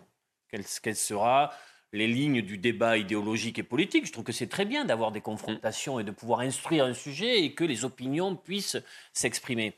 Euh, le, problème qu'on a, c'est que c'est un sujet. euh, Il y a des pièges dans ce sujet-là, dans ces questions. Il est, évident, moi je défends de manière euh, très, très forte et permanente le fait qu'il ne peut y avoir aucun signe d'égalité entre islam et islamisme. Par exemple, tout simplement parce que ce serait donner la victoire au final aux islamistes. Euh, donc, euh, qu'on soit très clair sur cette question-là. Euh, je, je suis pour qu'on retrouve le, le sens profond de, de la laïcité à la française, qui fait qu'on peut critiquer la laïcité toutes- tout court, toutes- oui, mais toutes les religions, toutes les religions, mais qu'on ne peut pas s'en prendre à une personne individuellement du fait de sa sensibilité. Les euh, croyants, les croyances. On peut Voilà. détester Donc- ou critiquer les donc croyances, j'espère pas les croyants. pourra avoir euh, en effet un beau débat. Le risque, le risque que ça, ne soit pas le cas pour différentes raisons existe aussi. Oui, Le- juste le- un mot. Oui. Allez-y, le, le- pardon. le- blasphème, qui, qui, qui est un mot qui quelquefois fait peur, n'a jamais été l'attaque des individus.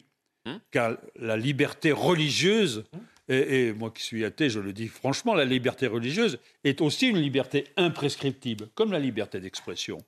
Mais c'est le droit tout simplement de critiquer une religion comme, euh, comme, comme on peut critiquer Ouais, une enfin, religion. Pardon, le, le terme même de blasphème, d'ailleurs, devrait être discuté parce que blasphème, c'est un terme religieux. Si vous croyez pas en Dieu, le blasphème, ça n'existe pas. Bien sûr, donc, mais euh, un mot, pardon.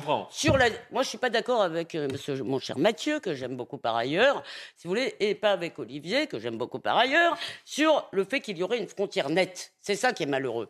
Et tous les travaux nous montrent, si vous voulez, Gilles Kepel, le- l'Institut Montaigne, etc., qu'il y a au contraire, malheureusement, un continuum parce que l'islamisme n'est pas sorti de nulle part. L'islamisme est de l'intérieur de l'islam, ce n'est pas tout l'islam, c'est de l'intérieur de l'islam et à l'intérieur de l'islam, il faut bien distinguer, je ne parle pas du terrorisme et de la violence, je parle d'une vision absolutiste de l'islam qui fait que ça devient une identité qui euh, euh, dépasse tout. Je veux dire, cet islamisme est en train de progresser. Les gamins qui insultent Mila sont peut-être pas des gens religieux, d'accord, mais ce sont, euh, si vous voulez, entre les deux, il n'y a pas malheureusement une frontière nette. Ça ne veut pas dire qu'ils se confondent. Ça veut dire que l'un est à l'intérieur de l'autre, l'un vient de l'intérieur de l'autre, malheureusement, et qu'il est en train, malheureusement, que cette bataille des Le esprits, fait que ce la soit bataille des- endogène, tu as raison, Mm. Oui. mais le fait de bien le préciser et le limiter et, et bien le caractériser est un élément malheureusement- de rendre la contre-offensive et la riposte plus efficaces. Oui, mais malheureusement, définir de quoi on parle. S'il y a imprégnation, là, il n'y a oui, pas mais- une frontière nette. Et, Et lis Gilles Kepel, lorsque- lis lis qu'écrit Gilles Kepel, qui connaît quand même un peu le sujet là-dessus, c'est une bataille des esprits. Mais tout à or. Oui, cet hein. état d'esprit, De si je parle d'un état oui. d'esprit islamiste, si vous voulez, il a malheureusement progressé et contrairement à ce qu'on nous dit tout le temps, ça n'est pas une toute petite minorité. Il y a des islamistes qui pratiquent, des gens qui sont plutôt islamistes dans leur vision du monde, mais qui pratiquent ça tout à fait de façon pacifique. Malheureux, je veux dire, je peux le, le déplorer, on va pas euh, leur interdire de toute façon, tant qu'ils respectent la loi. Mais il y a quand même un état d'esprit. Ce à quoi il faut faire très attention, c'est que l'écrasante majorité des citoyens français de confession musulmane suivent cette actualité de manière absolument... euh, Ils sont bouleversés. euh, Par la violence, oui. Ils sont bouleversés, ils disent mais c'est absolument pas ma conception de l'islam et je ne veux pas qu'on puisse nous définir ainsi. Et je veux qu'on puisse continuer à avoir des débats. Et je prends que cet exemple où, quand ils nous regardent, ils disent Ah oui, il n'est pas question de. Mais par exemple, l'antisémitisme, important vous également de rappeler et d'avoir un débat tu penses que c'est une On a- micro-minorité On a parlé, on a parlé, on a parlé, c'est- on a Ça fait parlé pas partie l'islamisme Et on pourrait bien évidemment poursuivre la discussion. On a parlé, d'éducation tout à l'heure. 10 secondes. Je crois qu'il serait indispensable que euh, dans les écoles, on ait une véritable histoire des religions, des religions, Hum. de- pour faire comprendre la diversité des religions, leur message et aussi la capacité qu'elles pas si ont à ça existe vivre toujours. Ça ensemble. existait en tout cas lorsque j'étais euh, lorsque j'étais au collège. C'est vrai, ça a existé et ça a disparu et c'est c'est bien dommage. Il faudra peut-être euh, y revenir. On en Oui. parlera très certainement dans Parce une, que ça apprend dans à une vivre- nouvelle émission. Ça apprend à vivre ensemble. On poursuit euh, la discussion avec d'autres invités. Je vous remercie euh, en attendant pour, euh, pour cette vous. heure et demie passée, passée à vos côtés. Restez bien avec nous. On poursuit la discussion avec d'autres invités dans un instant. À tout de suite. Dans un instant, on poursuit la discussion avec mes invités. Mais avant cela, c'est l'heure du rappel des principales actualités avec vous, Arthur Muriot. Quatre jeunes Français âgés entre 16 et 20 ans font l'objet d'une plainte pour coups et blessures aggravées ainsi que vol en Grèce. Invités par un influenceur sur l'île de Santorin, ils auraient tabassé et détroussé un touriste espagnol.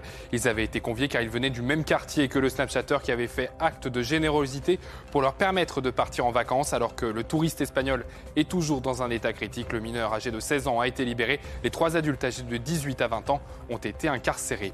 Un touriste moldave de 27 ans s'est fait agresser par trois hommes dans le parisien. Les faits se sont déroulés à la station Franklin Roosevelt, proche des Champs-Élysées. Les agresseurs lui ont dérobé sa montre d'une valeur de 15 000 euros. Les trois suspects ont été interpellés et placés en garde à vue. Il s'agit de deux Marocains de 16 et 17 ans et d'un Algérien de 22 ans. Au premier tour du tournoi WTA de Cincinnati, Serena Williams a été battue par la Britannique Emma Raducanu, 6-4, 6-0. La joueuse américaine a quitté rapidement le cours après sa défaite. Sans un mot aux journalistes, à 40 ans, elle a annoncé que la fin de sa carrière est imminente, sans doute après l'US Open à la fin du mois.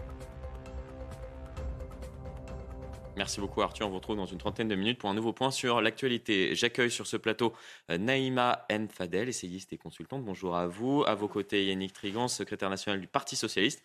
Mais également euh, conseiller régional d'Île-de-France, également autour de, cette table, Thomas Carpellini. Euh, vous êtes euh, juriste, merci à vous de nous accueillir ce matin. On en parlait à l'instant avec Arthur Muriot dans son journal pour aider des jeunes de son quartier qui ne pouvaient pas euh, partir euh, en vacances, un influenceur a décidé de lancer une cagnotte auprès de ses abonnés. Après avoir récolté les fonds, il a emmené ces quatre personnes à Santorin, en Grèce, mais tout ne s'est pas passé comme prévu, puisque ces jeunes s'en sont pris violemment à un touriste espagnol. La victime se trouve actuellement dans un état critique. Le point euh, sur ce qui s'est passé précisément avec Michael Dos Santos, et on en parle dans un instant. Des vacances tout frais payées sur une île paradisiaque. Ouais, ouais. Si, c'était pour eux. Qui se transforment en enfer. Roland, t'as vu là ce que t'as fait J'attends juste tu sors. Déjà, tu vas pas sortir, déjà, t'as vu Invité par le Snapchatter La Flèche, quatre jeunes originaires de Rueil-Malmaison, en région parisienne, ont été arrêtés par la police à Saint-Orin, en Grèce. L'un d'entre eux, un mineur de 16 ans, a été libéré. Le mineur, il est sorti. Lester Il a rien à voir. Les Grecs, ils sont justes. Quand tu fais rien, t'as rien. Interpellés dans un restaurant, ils sont accusés d'avoir tabassé et volé jeudi dernier un touriste espagnol. Une version des faits confirmée par le Snapchatter. Hier, ils ont eu un temps libre de 30 minutes. Le temps libre de 30 minutes que je leur ai laissé. Ils sont partis culer un mec, ils sont partis voler dans la ville. Voilà, je tremble là. La vidéo choc de l'agression a été diffusée par l'un des jeunes. On a fini avec lui. Hein. On a fini avec lui. Hein. Ciao, voilà. Une plainte pour coups et blessures aggravées et vol a été déposée à leur rencontre. Selon les médias locaux, la victime serait dans un état critique. De précision, il s'agit euh, de jeunes de 16 à 20 ans. Le mineur a été libéré. Les trois autres qui ne sont pas mineurs, euh, qui ont plus de 18 ans, ont été euh, incarcérés. Franchement, quelle image Quelle image de la France et quelle image, malheureusement, pour, pour ce quartier dont sont originaires ces jeunes. Ouais, c'est malheureux, c'est malheureux parce qu'en fait, on voit bien que cet influenceur a voulu faire, j'allais dire, une bonne action. Mmh. En plus, il a mis à contribution la plupart de ses abonnés. Malheureusement, on connaît ça. On connaît ça parce que sait très bien que malheureusement, encore une fois, l'image qui est donnée par les Français euh, quand ils vont à l'étranger est pitoyable. Et, euh, c'est, j'espère que la sanction, je vais être honnête avec vous, j'espère que la sanction sera exemplaire. Je voudrais juste rappeler que cet influenceur a mis en garde ces jeunes-là quand ils sont partis euh, donc mmh. en Grèce en leur disant c'est terrible, ici c'est pas la France. Donc on voit bien que tout le monde a intégré qu'il y a un laxisme dans notre pays. Encore une fois, je voudrais rappeler que tous ces problèmes d'incivilité, mm. d'agression, de vol, ça commence très tôt. Donc ça veut dire qu'on peut prévenir très tôt. Sauf qu'aujourd'hui, depuis des années, quand vous le dites, il y a toujours euh, l'aspect, enfin, l'argument du social qui est brandi. Et ça, on le paye aujourd'hui, parce qu'on a des générations aujourd'hui qui, malheureusement, sont, euh, sont euh, perdues c'est perdu. Et, je voudrais aussi souligner une chose, c'est que... C'est-à-dire que tout commence avec l'éducation de ces jeunes Mais bien sûr, il y a un problème d'éducation de hum. ces jeunes très tôt. C'est-à-dire que d'instruction, d'éducation, de la place et du rôle des parents, hum. euh, de, aussi aujourd'hui l'éducation euh, spécialisée, puisque vous savez, on n'a plus l'éducation spécialisée qu'on avait il y a 40 ans. Aujourd'hui, c'est les grands frères qu'on met en avant et qu'on leur demande de hum. s'occuper de cette jeunesse. Et on répond aux problèmes de délinquance, de prédélinquance très tôt on répond par euh, mettre en place des actions sociales. Parce que cet influenceur, je pense qu'il savait à, qui il avait affaire. Il s'est certainement dit, je vais leur offrir des vacances en espérant que peut-être ça va aller mieux. Mais c'est pas pour les sortir de leur quotidien, pour tenter justement. Mais de les sortir de leur quotidien, ça fait mm. des années qu'on leur sort mm. de quotidien et gratuitement. Vous savez, la valeur argent, mm. il faut savoir que dans les quartiers, on met un argent fou pour justement sous prétexte de désœuvrement. Et on donne un argent fou à des associations qui brandissent attention, si on n'a pas d'argent pour les emmener en vacances, si on n'a pas d'argent pour mettre en place des mm. actions sociales, eh bien, vous allez risquer qu'il va y avoir des violences urbaines, des vols, etc. Yannick Trigance, sur cette question, est-ce que, et il est vrai qu'on a mis énormément euh, d'argent dans, ces quartiers-là, mais on n'a peut-être pas ciblé euh, précisément pour, pour tenter euh, de, remédier à l'ensemble de, de ces problématiques auxquelles sont confrontés directement les habitants de ces quartiers. Alors on a mis énormément d'argent, oui et non. Vous venez euh, mmh. d'expliquer à juste titre le rôle et la place de l'éducation. L'éducation dans ces quartiers précisément, depuis un certain nombre d'années, elle souffre d'un manque d'investissement. Moi, je viens euh, d'un département euh, dans lequel, sur une année scolaire, vous avez des enfants qui manquent, pardon, sur un cursus scolaire du CP au CM2, qui manquent quasiment plus de la moitié d'une année scolaire parce qu'il n'y a pas d'enseignants dans les classes pour assurer les cours. Donc, oui et non. Sur ces quartiers-là, précisément, il y a besoin mmh. d'avoir des moyens importants pour assurer l'éducation. Vous avez raison, l'éducation, ça n'est pas que l'école, c'est aussi les parents. Et l'image déplorable qui est renvoyée là, évidemment, dans cette situation-là, doit amener parce que l'éducation, ça n'est pas que l'école, c'est aussi bien évidemment le rôle et la place. Éducation, instruction. C'est aussi le rôle et mm. la place des associations dans les quartiers. On parle d'éducation partagée ou de coéducation. Le sujet, il est là parce que sinon, on va continuer, pardonnez-moi l'expression, à pleurer pendant des années sur une situation si on ne traite pas en amont et dès le début savez, il y a des études. Parce que les enfants d'aujourd'hui sont les adultes de demain. Donc. Il y a des, euh. exactement. Il y a mm. des études qui ont été faites sur euh, de jeunes euh, mineurs donc, qui étaient au tribunal de Bobigny. Quand on remontait leur cursus scolaire, dès l'école maternelle, on ben avait des signalements sur des difficultés de comportement. Ça veut dire qu'il y a un travail à faire à la base et c'est pas arrivé. pourtant, il y a eu des malgré le travail qui est fait par les enseignants, mais qui travaillent aujourd'hui dans des conditions extrêmement difficiles. Par exemple, les réseaux d'aide. Vous évoquez l'éducation spécialisée. Si on parle des réseaux d'aide euh, dans les écoles, des enseignants spécialisés pour aider précisément un certain nombre d'enfants qui ont des problèmes de comportement dès le plus jeune âge, eh bien aujourd'hui, on en manque en France. Ça veut dire que il faut un, problème d'attractivité aussi peut-être de, ces métiers-là qui sont très très mal payés dans le pays. Euh, Thomas Carpellini, puis euh, Naïma Mfadeh. Alors déjà, juste pour revenir sur l'incident, euh, quelle image déplorable de la France, elle l'a entièrement dit. Il suffit de lire la tribune dans le Katy Mirini, vous savez, l'équivalent du Figaro, du Monde, le grand mm. journal local grec, qui tire à boulet rouge sur la France et qui met même en garde dans son édito. Imaginez dans une grande presse française un édito qui met en garde la population locale sur n'allez pas, ou du moins prenez vos plus grands risques lors de vos prochaines visites en France. Parce que là, il faut savoir que cette image de, grandes précautions. De trois Français est en train de détériorer l'image de toute la France et de toutes les Français dans l'opinion grecque. Ça, c'est la première chose.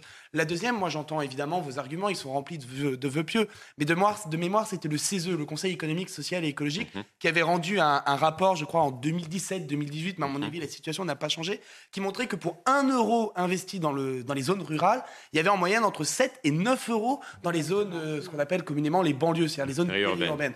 Donc je veux bien entendre que tout soit une question de budget, qu'on manque de moyens, qu'on manque de volonté. C'est bien, dont acte, on en prend bonne note. Mais peut-être également, moi ça me donne un petit peu, vous savez, la sensation d'être face à ce papa qui a un enfant qui ne sait pas quoi faire et qui décide d'acheter son bonheur, qui le noie sous de l'argent, mmh. qui ne sait pas ce que cet argent devient et qui voit le comportement. Toute cette question de ces aides mal ciblées. Exactement. Mmh. Puis évidemment, on entend cet argument disant que beaucoup d'enfants dans ces quartiers ratent des heures de cours, ratent leur scolarité. Mais pourquoi? Parce qu'il n'y a pas d'enseignants. Mais pourquoi il n'y a pas d'enseignants?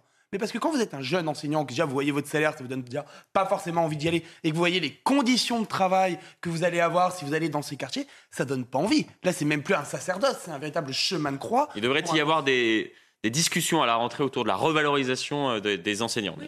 on en parle de, longue date, malheureusement. Et ça fait dix ans. Si vous permettez, euh, la revalorisation, c'est une chose. Mais il n'y a pas que ça. C'est la question de la formation. C'est-à-dire qu'aujourd'hui, le métier d'enseignant, si on en parle, ça ne s'improvise pas. Euh, mmh. Vous avez des jeunes qui, là, moi j'ai vu les job, les job dating cet été pour mmh. envoyer euh, à la rentrée euh, dans des endroits pas forcément faciles, hein, mmh. des, des, jeunes personnes sans aucune formation qui vont se retrouver en classe. Pardonnez-moi. Et pourquoi Parce que ces métiers sont pas attractifs et que personne. L'attractivité du métier, ça passe bien sûr par la revalorisation, puisque la France est très en retard, mais ça signifie aussi qu'il faut une formation initiale. Tout à fait. Qu'il faut une formation aussi continue, j'ai enseigné 25 ans en éducation prioritaire. La formation continue, j'en ai quasiment jamais eu. Mmh, L'enseignement, c'est un métier qui s'apprend, ça ne s'improvise pas. Vous avez, je vous rejoins hein, sur, euh, sur le dernier point, parce que c'est vrai que même ceux qu'on envoie, effectivement, euh, n'ont pas la formation, mais euh, surtout, c'est des jeunes et qui n'ont aucune expérience et qui se retrouvent en fait devant des, des jeunes où ils ont des difficultés à pouvoir tout simplement faire leur métier sereinement. Mais je voudrais juste rebondir aussi sur ce que vous avez dit. Vous savez, quand on a, je ne sais pas si c'est sous le gouvernement de, de, de, M. Sarkozy, mais il y a eu euh, justement euh, un ministre qui a dit, mais ce serait bien en fait d'identifier les gamins à problème dès la maternelle. Il y a eu des cris d'orfraie. Et de qui? De la gauche, qui ont dit, mais c'est scandaleux, on stigmatise, etc. Alors que c'était rendre service. mais pourquoi? Si vous, hmm. si vous, attendez, je vous, on le sait, moi ça fait 40 ans que je travaille dans les quartiers. Donc, je connais, donc j'ai vu ce qui s'est mmh. passé et j'ai vu l'échec aujourd'hui et tout l'argent qu'on a mis en place. Et malheureusement, ça n'a fait qu'empirer. Et je sais très bien que ce qu'il aurait fallu dès le début, c'est mettre au centre de ces questions-là, les parents, la parentalité, l'éducation des parents, la responsabilité des parents. Aujourd'hui, il n'est pas possible, il n'est pas, pas admissible que dans un quartier, à minuit, pendant l'été, vous avez des gamins de 5-6 ans qui traînent dans les rues. Ce n'est pas normal. Vous voyez? Et c'est pareil pour les préadolescents qui aujourd'hui sont endoctrinés dans le deal, dans le chauffe, etc. On ne va pas me dire, et je le sais, que les parents ne savent pas. Vous avez des parents qui ne savent pas, effectivement, mais vous avez des parents qui savent. Hmm. Et il y a un moment, il faut les responsabiliser. responsabiliser. Quand je dis responsabiliser, vous voyez, monsieur, je dis accompagnement à la parentalité. Moi, je suis un pur produit de l'éducation populaire. Donc, vous voyez, je vous rejoins. Accompagner et en même temps, je vais être honnête avec vous, tomber sur les parents qui sont des missionnaires. Parce que sinon, on n'y arrivera pas. Parce qu'aujourd'hui, c'est non-assistance à enfants en danger et à familles en danger. Vous êtes pour euh, ce qui est euh, régulièrement soulevé au cœur du, euh, du débat public, c'est-à-dire enlever les aides pour ces, ces parents d'enfants délinquants Suspendre les aides de telle manière à amener les, les parents à être accompagnés, à être, à être accompagnés. Et je vais même vous dire, monsieur, excusez-moi, j'ai mis, j'ai travaillé à Mantes-la-Jolie 10 ans. Je sais. Et j'ai travaillé au Val-Forêt. Vous avez dû me googliser, mais c'est pas grave. Non, on je vais faire sourire. On a été sur Ah oui, c'est vrai. J'ai mis en place un, un, un comité des habitants avec des habitants du Val-Forêt. Vous savez, je vais vous dire, vous allez les trouver certainement beaucoup plus durs que nous euh, sur les plateaux. Parce qu'ils vous le disent, il y en a marre. Parce que ce sont les premiers concernés. Oui, parce et il faut le rappeler, bien évidemment. Juste une, euh, sur la question de la parentalité, parce qu'elle est, elle est, à mon sens, c'est une des clés. Euh, dans les 26 années où j'ai enseigné en éducation prioritaire, je n'ai jamais rencontré de papa ou de maman qui ne voulaient pas que leur enfant ne réussisse Très bien. Mmh. Ça n'existe pas. C'est-à-dire que chaque parent veut que son enfant. Et tout le monde venait aux réunions après, parents, après, euh, professeurs Après, mmh. tout le monde n'est pas sur la même ligne de départ. Vous avez des parents euh, qui, comme vous l'avez dit, renoncent à leurs responsabilités. Ça n'est pas de mon vécu, c'est pas son âge, mmh. mais c'est loin d'être la majorité. Vous avez des parents qui ne savent pas. Vous avez des parents qui ne savent pas. Et là, il faut les accompagner. Et tout le travail qui est fait autour de la, de la parentalité est absolument fondamental. Où j'ai une divergence avec vous, c'est quand vous évoquiez euh, euh, la proposition de supprimer des allocations. Vous savez quoi? Vous mettez la tête sous l'eau à des gens qui l'ont déjà. et vous avez et donc et là-dessus et en tout cas par expérience, on voit bien que euh, ça ne fonctionne pas, notamment dans un moment, notamment dans un moment où vous savez que les fonds sociaux dans les collèges depuis un certain nombre d'années pour aider les familles en difficulté ont été baissés assez fortement, ce qui a mis les familles encore plus dans la difficulté. C'est là que j'ai une différence. Naïm Fadel, Thomas Carpellini, on avance. Suspension, et d'ailleurs, c'est ce que fait aujourd'hui hmm. le Danemark. Et ce sont des sociodémocrates. C'est pas le meilleur exemple. non, mais justement, mais vous savez pourquoi ils en sont arrivés là? Danemark est en difficulté. Pourquoi ils en sont arrivés là? Parce qu'à un moment, ils, ils, butaient. C'est comme le fait de, que les jeunes délinquants, les familles de jeunes délinquants, ils puissent plus avoir de logements sociaux dans le quartier. Parce que vous savez, c'est une minorité aujourd'hui qui euh, met à mal tout un quartier. C'est eux qui prennent en otage tout un quartier. Vous avez vu les rodéos, qui en souffrent les premiers? Les dégradations, les incendies, les, pompiers qui ne peuvent plus intervenir, c'est les quartiers eux-mêmes. Donc, quelque part, il faut à un moment aborder ça d'une autre manière. Je pense qu'il faut avoir une démarche, changer de paradigme en disant aujourd'hui, on doit assistance aux quartiers populaires, parce que c'est les premiers qui souffrent. Et si on intervient d'une autre manière sur ces quartiers-là, en pointant, en ciblant, comme vous avez dit tout à l'heure, les, les, délinquants et les familles de délinquants, à ce moment-là, on, met, on fait du bien, j'allais dire, aux habitants des quartiers et aux autres. Thomas Carpellini. Sans aller aussi loin que le Danemark, je crois de mémoire, c'est Carl Olive, le député maire euh, La République En Marche de la ville, de, le nom m'échappe. Proche du euh, président de la euh, Poissy et proche du président de la, République proche du président de la République, un homme euh, issu du, du centre-gauche ou de la centre-droite, mm. enfin pas quelqu'un qu'on peut taxer d'être réactionnaire ou d'être un méchant fasciste, qui est un maire du terrain, un maire des territoires, qui a dirigé sa ville pendant des années. Et lui, qu'a-t-il mis en place? Au moment où un enfant pose problème à la municipalité, c'est-à-dire qu'il détériore le quartier, qui, met, euh, qui ne respecte pas les consignes de vie en collectivité, il suspend non pas les aides auxquelles tout le monde a le droit, mais les aides qui sont mises en place par la mairie, c'est-à-dire des aides facultatives. Et là, il met en place, ce maire, euh, après tout, il faut lui rendre mmh. hommage, car pour une fois, c'est un homme politique qui a décidé de prendre à bras le corps cette problématique et surtout d'apporter des solutions, ou tout du moins des projets de solutions. Et eh bien lui, quand il y a ce genre de délinquance, de problématique, il convoque les parents, il convoque l'enfant, et il met fin aux aides facultatives pour un certain temps, pour une certaine durée, avec un travail en amont avec les services sociaux, la police, l'administration, la justice. Et tant qu'il n'y a pas une amélioration du comportement, tant que le délai euh, probatoire n'est pas passé, ces, euh, ces aides sont suspendues. Ça, c'est la première chose. La deuxième, moi, dans ces débats, ça m'énerve toujours un petit peu quand on soulève la question sociale, des banlieues qui posent problème. Il suffit de regarder quels sont les endroits les plus pauvres en France étonnamment, c'est pas les banlieues, c'est la, c'est la ruralité. Moi, je peux vous emmener. Euh, il y a des problèmes dans la ruralité. Petite minute de, de, vous raconter ma vie. Je peux vous ramener moi dans mes petits villages où j'ai grandi euh, de la ruralité de l'est de la France. J'ai grandi dans un petit village également. Où je peux vous le dire et je ne ferai pas insulte à, insulte à ces gens-là en disant qu'ils sont pauvres comme Job, qui mm. viennent du monde où c'est les pères et les grands-pères paysans se suicident, un agriculteur se suicide mm. tous les deux jours, où eux ils n'ont pas accès aux universités, au cinéma, au métro, au bus, au financement public, aux aides, aux associations. J'en passe et des. Et ils sont parfois condamnés à résidence avec l'augmentation des prix de l'essence. Exactement. Et qui, eux. Des gilets jaunes. Et qui, eux, ne reçoivent ni subvention de l'État, ni tribune pour dire qu'il faut mm. les aider. Et qui, étonnamment, dans ces petits villages et dans ces quartiers, il n'y a ni trafic de drogue, ni rodéo. Donc je veux bien entendre que ce soit juste une question de moyens ou euh, d'accompagnement, mais il faut également peut-être aussi accepter la réalité des choses et mettre en place de véritables politiques, fussent-elles coercitives. Il ne s'agit pas. La, coercition, et, où on a une divergence, c'est en matière d'éducation sur ce qu'on appelle la coercition. Vous évoquiez les maires, mm. euh, le, maire. Et moi, j'ai vu des maires qui, et je l'ai vécu professionnellement, convoquaient effectivement les parents dans leur bureau, mais avant que de passer à une suppression financière, passer par des étapes intermédiaires et mettaient en place des contrats en présence de l'enfant, des parents, pour responsabiliser. C'est-à-dire, je pense que dans le processus éducatif, il y a une gradation des choses plutôt que de passer immédiatement euh, à une solution qui n'en est pas une, parce que ça ne fonctionne pas. C'est peut-être ce qui peut être mis en place, bien évidemment, avoir plusieurs messages d'alerte avant de, passer, bien évidemment, à la sanction. Mais parce qu'ils voient la réalité de leur terrain. Absolument. Mais en tout cas, il faut visualiser, et c'est peut-être euh, ce qui va tous vous, mettre d'accord, la peine si on commet comme cela des, actes de délinquance.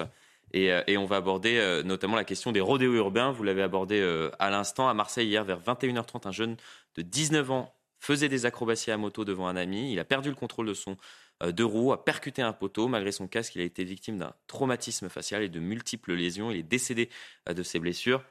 On parle bien évidemment de ce qui s'est passé à Pontois, de ce qui s'est passé à Colmar. Là, malheureusement, il y a un nouveau drame qui s'est revenu donc hier à Marseille.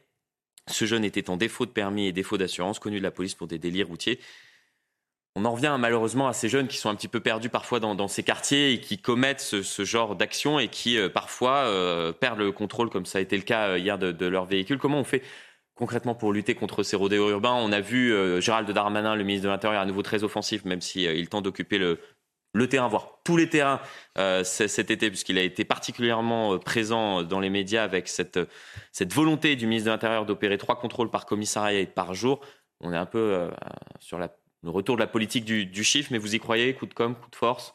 Non, moi je, pense qu'il y a une, réelle volonté de, mmh. réagir. Euh, à, ces rodéos urbains. Euh, on voit bien tout ce qu'il est en train de mettre en place, et notamment, effectivement, l'objectif pour chaque mmh. euh, commissariat qu'il leur a désigné. Moi, j'ai le sentiment vraiment qu'il y a une volonté, qu'il y a une prise de conscience qu'aujourd'hui, ça ne peut plus continuer parce qu'effectivement, il y a des vies qu'on perd. Moi, je voudrais juste rendre hommage, j'en profite, à une petite gamine de 7 ans à Dreux en 2012 qui a été fauchée justement, qui a été tuée par un, par un jeune homme de 20 ans dans le quartier qui faisait des, des rodeurs. Donc vous voyez, c'est pas d'aujourd'hui, hein, euh, ça, ça remonte à, 2012. Et le euh, phénomène tend à s'amplifier malheureusement depuis quelques années. Il tend à s'amplifier et puis ce qui est dangereux, vous savez, euh, moi je vois sur ma ville de Dreux, on a mis en place en fait un espace pour que les jeunes puissent euh, faire des rodéos sur un mmh. espace avec des, avec, euh, avec des animateurs, etc. Et en fait, non, ça ne leur plaît pas, ça. Ce qu'ils veulent, c'est être visible. C'est à l'extérieur, vous savez, c'était un espace fermé. Ce qu'ils veulent, c'est être visible. C'est justement faire du spectacle. Et justement, je pense que là, la décision de, notamment euh, de, réquisitionner les véhicules et éventuellement même les véhicules qui ont été loués. Ça, c'est intéressant parce qu'apparemment, ils, ont compris que le véhicule risque d'être réquisitionné. Donc, ce qu'ils font, c'est soit ils l'achètent à plusieurs. Puisque la loi a été durcie en 2018. Voilà, depuis la loi de 2018. Donc, aujourd'hui, je pense qu'il faut aussi réquisitionner les, euh, les véhicules euh, qui, ont été loués et aussi, excusez-moi, en appeler à la responsabilité des parents. J'ai vu dernièrement un gamin de 16 ans. C'est pour ça que ce sujet est lié. Euh, au, débat qu'on avait euh, à l'instant. Thomas Je suis totalement d'accord avec vous. Je pense que c'est à mettre au crédit de Gérald Damanin, sa prise de conscience et sa volonté de faire plus de contrôle et donner plus de moyens. La question, c'est est-ce que les- la possibilité d'action suit la volonté de parole? Mm. C'est là où on peut se demander euh, est-ce que notre code pénal est encore à jour? Est-ce qu'il est encore euh, applicable en l'espèce? Et Deux, est-ce que la position de la justice est encore tenable? C'est-à-dire quelles sont les sanctions à mettre en place? Quelle est l'application des peines? J'ai vu que la nouvelle doctrine judiciaire était la destruction de ces véhicules, ce qui, à mon sens, est une très bonne chose. Mais dès lors, il faut aussi se mettre dans la place, euh, se poser la question des policiers. Ont-ils, eux, les moyens d'intervenir face à ces rodéos? Et qu'est-ce qu'on entend? Et ont-ils le soutien Ont-ils également le soutien Visiblement du, du Exactement. ministre de l'Intérieur au moins. Ce qui- ce qu'il faut savoir, c'est que la vraie problématique des rodéos, c'est que ce ne sont pas des jeunes sur leurs deux jambes, mais des jeunes sur leurs deux roues. C'est-à-dire qu'il y a la question de l'interpellation, de la course-poursuite, du tamponnage, de toutes ces options qu'ont euh, les forces de l'ordre pour pouvoir mettre en place la sécurité publique. Que ce Et soit c'est extrêmement encadré depuis plusieurs années C'est maintenant. extrêmement encadré. Ce qu'il faut Pour savoir, éviter de faire ce que font par exemple nos voisins. euh, Exactement. Et très simplement, vous pouvez être certain qu'à partir du moment où il y a un contact physique entre un officier de police ou un policier et un jeune ou un moins jeune sur son deux roues, il y a automatiquement automatiquement une ouverture de l'IGPN, une ordre Bah oui, l'inspection générale de la police nationale. Et dès lors, que nous disent les policiers Ils nous disent, mais on a envie d'intervenir. On a envie. Mais si on intervient, qu'est-ce qui nous arrive? Et ben, dans certains cas, et on peut personne autour de cette table pour alors jeter la pierre, ils préfèrent dire, bah, c'est rodéo, bah, ah, partez. On Ils va vous le fuir. Et le, et le Et problème, c'est que ça alimente l'impunité euh, de, de ces Il leur est ces interdit de poursuivre. C'est-à-dire qu'un jeune homme qui se sauve euh, en, en deux roues, il ne, il ne peut pas être poursuivi par la police. Ils n'ont pas le droit. Yannick Trigan, sur cette Oui, euh, je pense que c'est un sujet qui est quand même éminemment complexe euh, et que l'actuel ministre, comme d'autres auparavant, euh, se sont euh, attaqués, si je puis dire, euh, à, cette, à cette question. Vous l'avez vous-même dit tout à l'heure. La loi a été durcie en euh, 2018, 3 au août début du- 2018 a quand même renforcé. Elle a d'ailleurs été utile, malgré tout, puisque en, en termes de condamnation, euh, il y a quand même une augmentation assez importante de condamnation. Bah, on Par passe contre- de 92 en 2018 à 1383 effectivement en 2021, mais 1383 comparé aux 26 000 Non, mais bien évidemment, c'est pour vous dire, c'est pour ça que je vous disais que le sujet est quand même extrêmement Mm. complexe, qu'il va falloir du On voit les chiffres actuellement Je sur pense qu'il y a des mesures de renforcement euh, euh, à prendre. Il y a aussi euh, le rôle de l'État, bien évidemment, mais euh, aussi des collectivités euh, qui peuvent Mm. essayer de mettre en place un certain nombre euh, de dispositifs. Oui, Vous l'évoquiez tout à l'heure, bon, ça n'a pas vous, forcément ouais. fonctionné, mais, Oui, mais, euh, mais, mais par contre, il y a des collectivités qui mettent en place un certain nombre de dispositifs. En, tout- en tout cas, je pense que c'est une affaire collective et que l'ensemble des partenaires euh, eh bien, doivent travailler euh, ensemble. Et je pense que là, il faut dépasser un certain nombre, euh, y compris de clivages. Les clivages parce que c'est un politiques, oui, parce que le problème, c'est que très souvent, il y a des municipalités euh, ou des maires qui sont à la, co- à la tête de, de certaines communes qui renvoient la balle au, à l'État, au ministre de, de- de l'Intérieur en l'occurrence, le ministre de l'Intérieur qui estime également que rien n'est fait ou pas assez euh, dans, dans ces collectivités. On continue euh, cette discussion dans, dans un instant, mais avant cela, on marque une très courte coupure pub. Restez bien avec nous. À tout de suite. Retour sur le plateau de Midi News, bien évidemment. La, la discussion s'est poursuivie et durant la coupure pub, comme toujours ou presque. Et les discussions sont même parfois plus intéressantes durant les coupures pub, mais, euh, mais je suis sûr que la discussion sera tout aussi intéressante dans une minute. Mais avant cela, c'est l'heure euh, du rappel des principales actualités avec vous, Arthur Muriot. et se multiplient en France face à ce fléau. Policiers et gendarmes sont contraints d'adapter leurs techniques d'interpellation. Les explications de Corentin Brio. Un refus d'obtempérer à Paris, le 8 août dernier. Un exemple parmi tant d'autres. Ce mardi, le Figaro annonce que 70 refus d'obtempérer ont lieu chaque jour en France. Un délit qui peut à tout moment virer au drame, surtout du côté des forces de l'ordre. Euh, Ce qu'on voit, c'est que maintenant, il y a beaucoup de gens qui n'acceptent plus euh, plus de se soumettre à juste à un contrôle, d'identité. S'ils se sentent en infraction, on le voit de plus en plus, il y a des gens qui sont prêts à prendre des risques pour se soustraire à ces contrôles.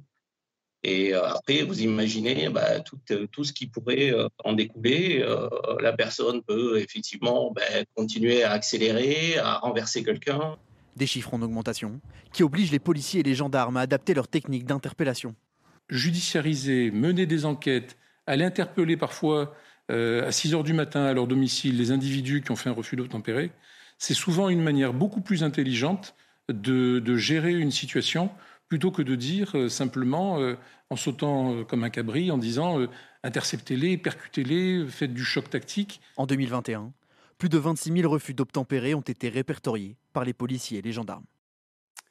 Au revoir le conseil scientifique. Bonjour le comité de veille et d'anticipation des risques sanitaires. C'est la professeure euh, d'immunologie Brigitte Autran qui prend la tête de ce nouvel organe. Cette spécialiste du VIH aura de quoi faire entre le risque de futures vagues euh, de Covid et la flambée de variole du singe. Éclairage sur les défis qui l'attendent avec Geoffrey Defebvre. Ce nouveau comité a un seul objectif, anticiper et prévoir de nouvelles crises sanitaires. Pour Brigitte Autran, immunologue de 68 ans et nouvelle présidente du comité de veille et d'anticipation des risques sanitaires, il faut penser en santé globale, en tenant compte du reste du monde et des effets sanitaires dus au changement climatique comme les incendies. Ils vont modifier l'écologie animale et végétale des territoires entiers.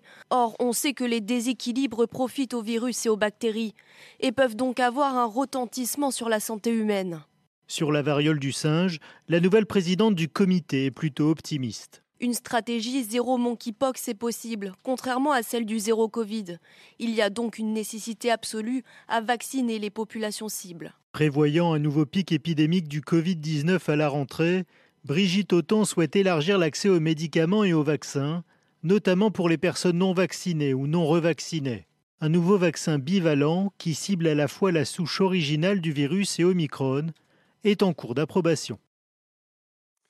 Faire du paddle entouré de 12 baleines, c'est l'expérience qu'ont pu vivre ces deux hommes à Monte Hermoso en Argentine. Ils ont pu caresser les cétacés et l'un d'entre eux a même été poussé hors de sa planche par l'un des animaux. Ils disent avoir ressenti un immense sentiment de joie, mais pas de peur. Voilà, Florian, ce qu'il fallait retenir de l'actualité à 13h.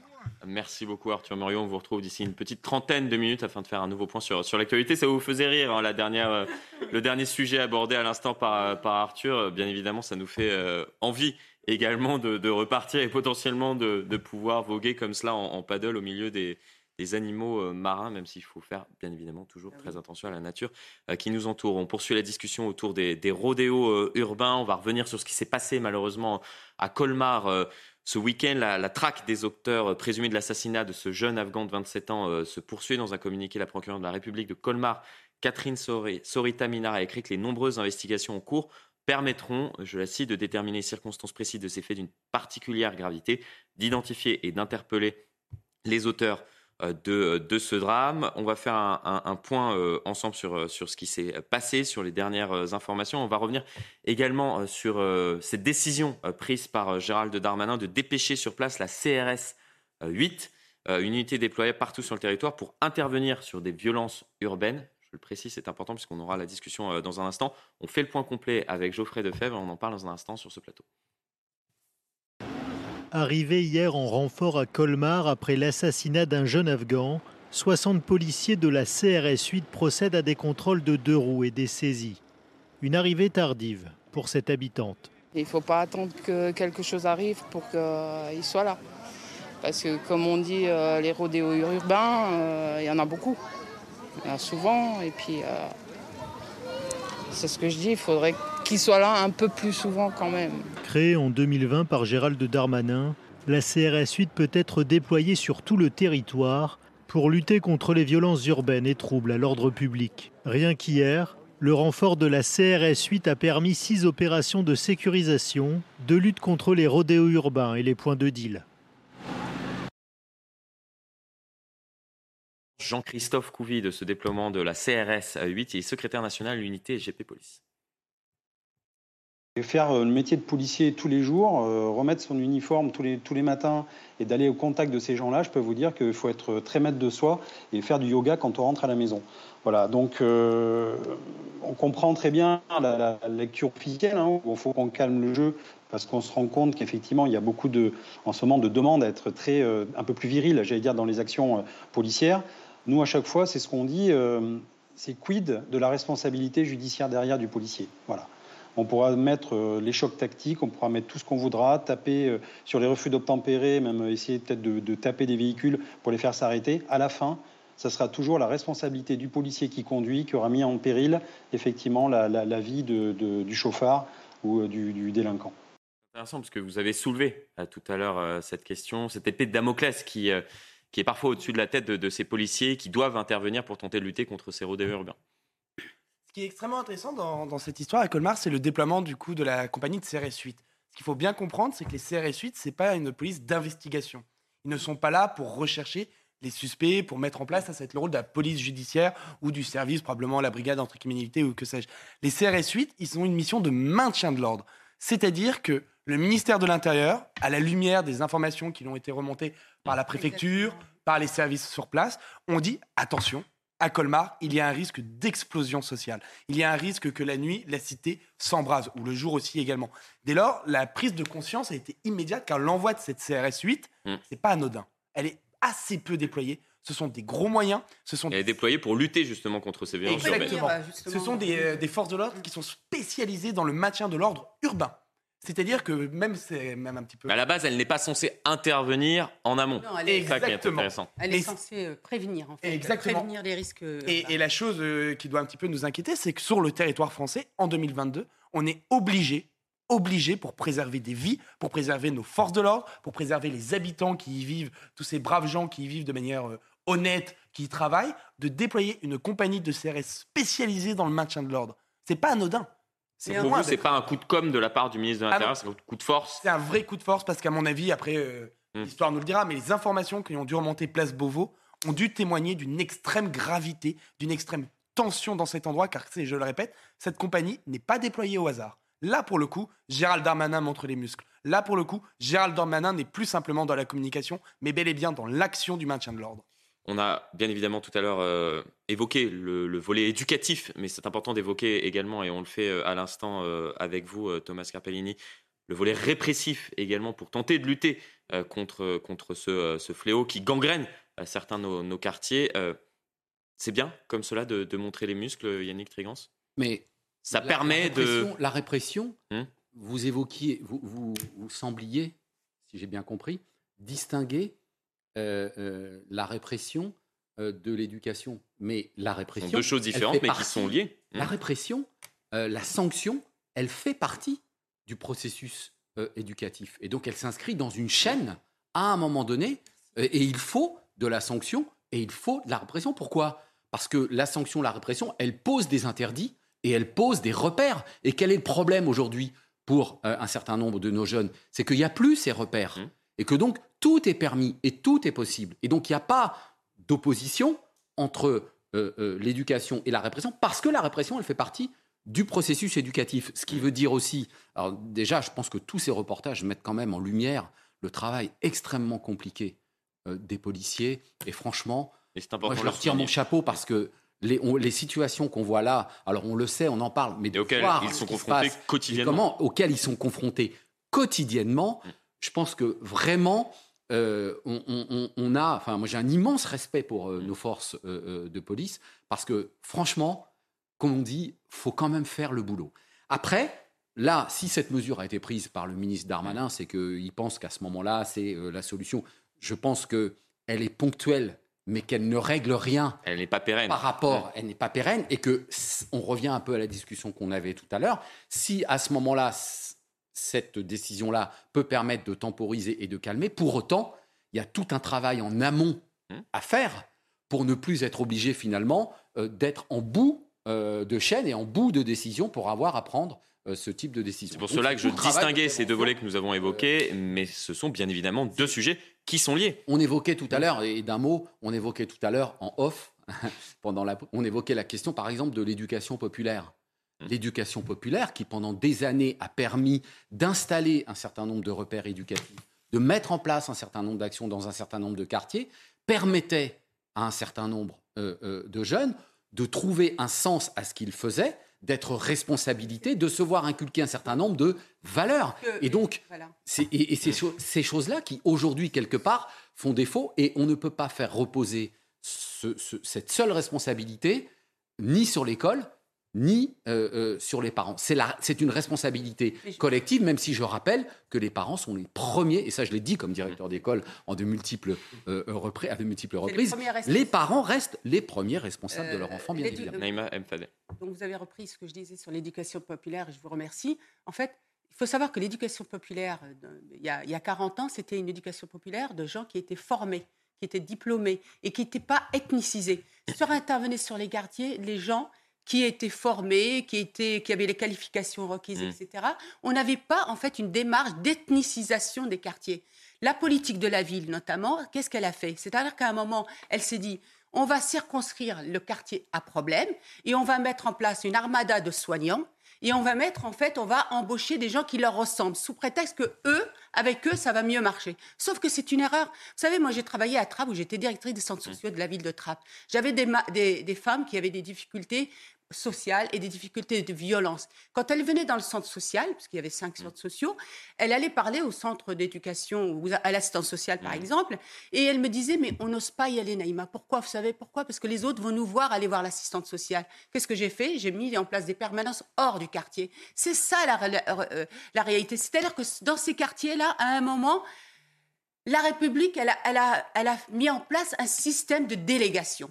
Et c'est mmh. ça qui est terrible. Quand vous avez des associations qui œuvrent, par exemple, dans l'action sociale ou dans euh, le sport, mmh. des associations dans la ville. Et on a eh favorisé l'enclavement de ces quartiers, malheureusement. On a dit dans mmh. ces quartiers-là, créez vos propres associations pour les activités culturelles, créez vos propres associations pour le sport. Ce qui fait qu'en fait, on a créé eh bien, des enclaves Mmh. où n'avait plus, alors qu'il suffisait de, financer les associations de la ville pour que finalement elles aillent chercher ces enfants-là dans les quartiers pour les agréger aux autres enfants et leur donner les mêmes. Une, une, vaste question que la question du désenclavement euh, justement de, ces quartiers qu'on a l'occasion. Euh, D'arrêter euh, cette politique de la ville D'aborder cette question qu'on a l'occasion d'aborder régulièrement sur, sur ce plateau. Je souhaitais également aborder avec vous, et on en a très légèrement euh, parlé tout à l'heure sur, euh, sur cette volonté de certains maires, justement, de tenter euh, d'agir pour, pour éviter cette petite délinquance qui, qui gangrène certains quartiers. Franck Louvrier, le maire LR de la Baule, était mon invité ce matin. Il a mis en place, par exemple, pour tenter de lutter contre ces rodéos urbains, un système qui est toujours, et c'est ce qu'il déplore, en cours d'expérimentation, c'est ce sont les radars Méduse qui, qui permettent justement de, de lutter contre cela. On va l'écouter. On écoutera également son désir euh, de, se voir confier plus de pouvoir en tant que maire pour tenter d'aider justement le gouvernement. On a par exemple, nous, euh, testé le radar Médus, qui est un radar euh, qui permet euh, d'arrêter par le bruit l'ensemble et de d'arrêter l'ensemble des véhicules de ce type, mais on ne peut pas encore verbaliser. Donc il faut vraiment que là concrètement. C'est un radar qui permet, mmh. avec le bruit, de pouvoir prendre la plaque d'immatriculation ou, ou d'arrêter les, les, véhicules, bien évidemment, comme un radar classique, mais via le bruit, parce que c'est vraiment ça qui permet de détecter ce type d'attitude. Et là, c'est vrai que ce radar Médus, pour l'instant, il est toujours en expérimentation. On mais il n'est pas homologué par le ministère de l'Intérieur et on ne peut pas verbaliser. Donc il faut vraiment accélérer. Jean est sur le front, il sur tous les fronts, même d'une façon ou d'une autre, pendant cet été. Et donc il, a raison, il faut continuer euh, les actions. Euh, euh, mais la difficulté, il faut des outils. Et, vous savez, Gérald Darmanin, il a une chance formidable, c'est qu'il y a de plus en plus de polices municipales qui se sont déployées en France, dans chacune des communes françaises. Je vous rappelle qu'il y a plus de 30 000 mhm. communes en France, et, nombre d'elles ont, ont, des outils en la matière, et il faut leur donner plus de possibilités de pouvoir sanctionner, plus de possibilités de pouvoir lutter contre ces faits de délinquance. Plus de, pouvoir, de souplesse aux maires également pour, pour tenter d'aider euh, l'État. On en parlait tout à l'heure. Euh, il faut aussi veiller euh, à ce que les collectivités aient les moyens de cela. Parce que on peut penser qu'à la base, euh, Attends, les moyens de généreux, les mais vous avez de, telles inégalités entre les communes. Vous avez des communes qui, euh, financièrement, déjà ont du mal à faire fonctionner leurs écoles, quand d'autres, dans le même temps, peuvent construire une école maternelle sans emprunter un seul euro chaque année. Donc il faut qu'on fasse attention à la question des inégalités territoriales qui sont déjà importantes. Et donc, euh, moi, j'entends ce que dit Monsieur le maire, mais tout le monde n'est pas sur le même pied d'égalité et, qu'on risque là euh, d'avoir une cassure, une aggravation dans, euh, euh, dans, ce qui se passe sur les territoires. Et que donc, ne perdons pas de vue le rôle de l'État qui doit continuer à assumer ses responsabilités parce que sinon, on va se retrouver, on est déjà dans une période où euh, les transferts euh, de compétences, et on le voit mm. bien, c'est malgré tout dans l'actualité, où on, délègue de plus en plus, de plus en plus aux communes, et que les communes se retrouvent avec euh, de plus en plus de charges et parfois des compétences dont elles n'ont pas, pour lesquelles, pardon, elles n'ont pas les moyens de, elles n'ont pas les moyens de les mettre en place. Il faut faire attention. Oui, effectivement, je vous rejoins, Monsieur Trigance. Euh, il faut donner les moyens effectivement à toutes, euh, à celles qui n'ont pas les moyens pour effectivement pouvoir euh, élargir ces missions.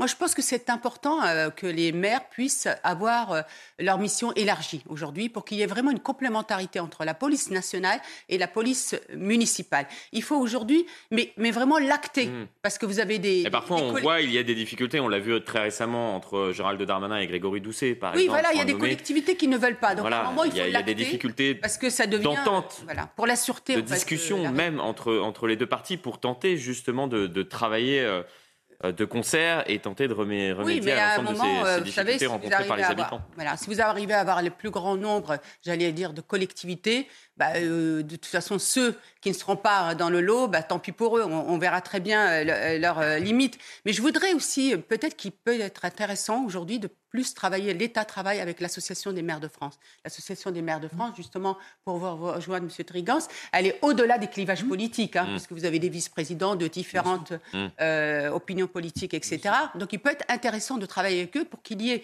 sur cette question-là, un consensus. D'ailleurs, je crois que c'est vous qui l'avez employé tout à l'heure, le mot consensus, qui peut être important, parce que moi, je pense qu'aujourd'hui, il en va de la sûreté, euh, de la sécurité de l'ensemble des habitants.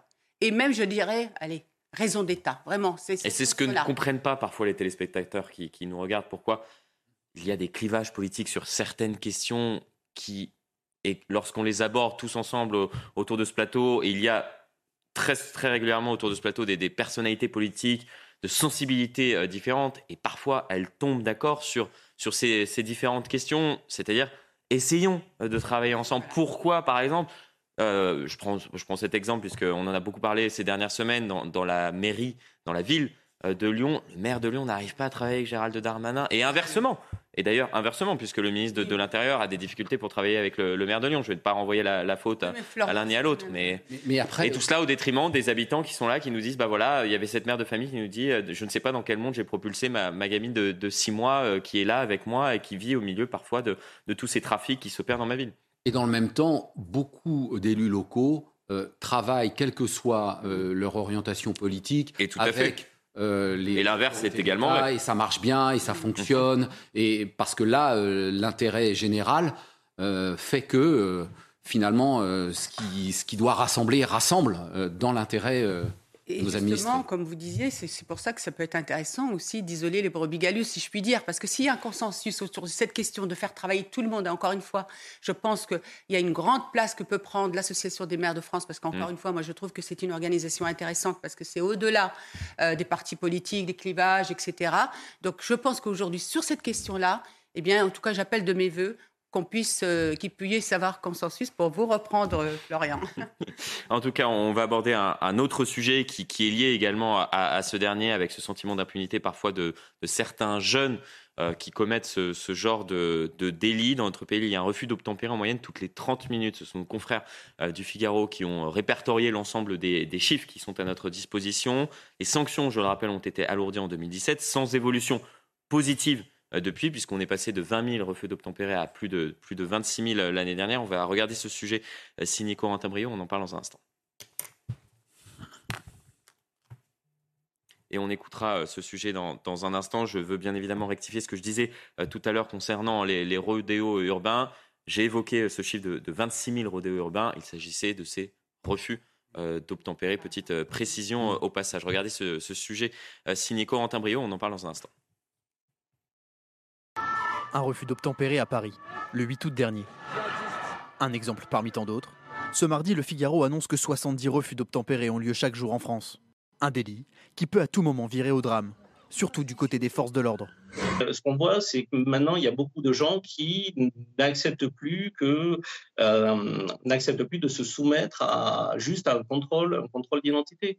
S'ils se sentent en infraction, on le voit de plus en plus, il y a des gens qui sont prêts à prendre des, à prendre des risques pour se soustraire à ces contrôles.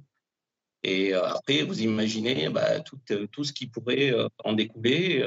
la personne peut effectivement bah, continuer à accélérer, à renverser quelqu'un. Des chiffres en augmentation qui obligent les policiers et les gendarmes à adapter leurs techniques d'interpellation.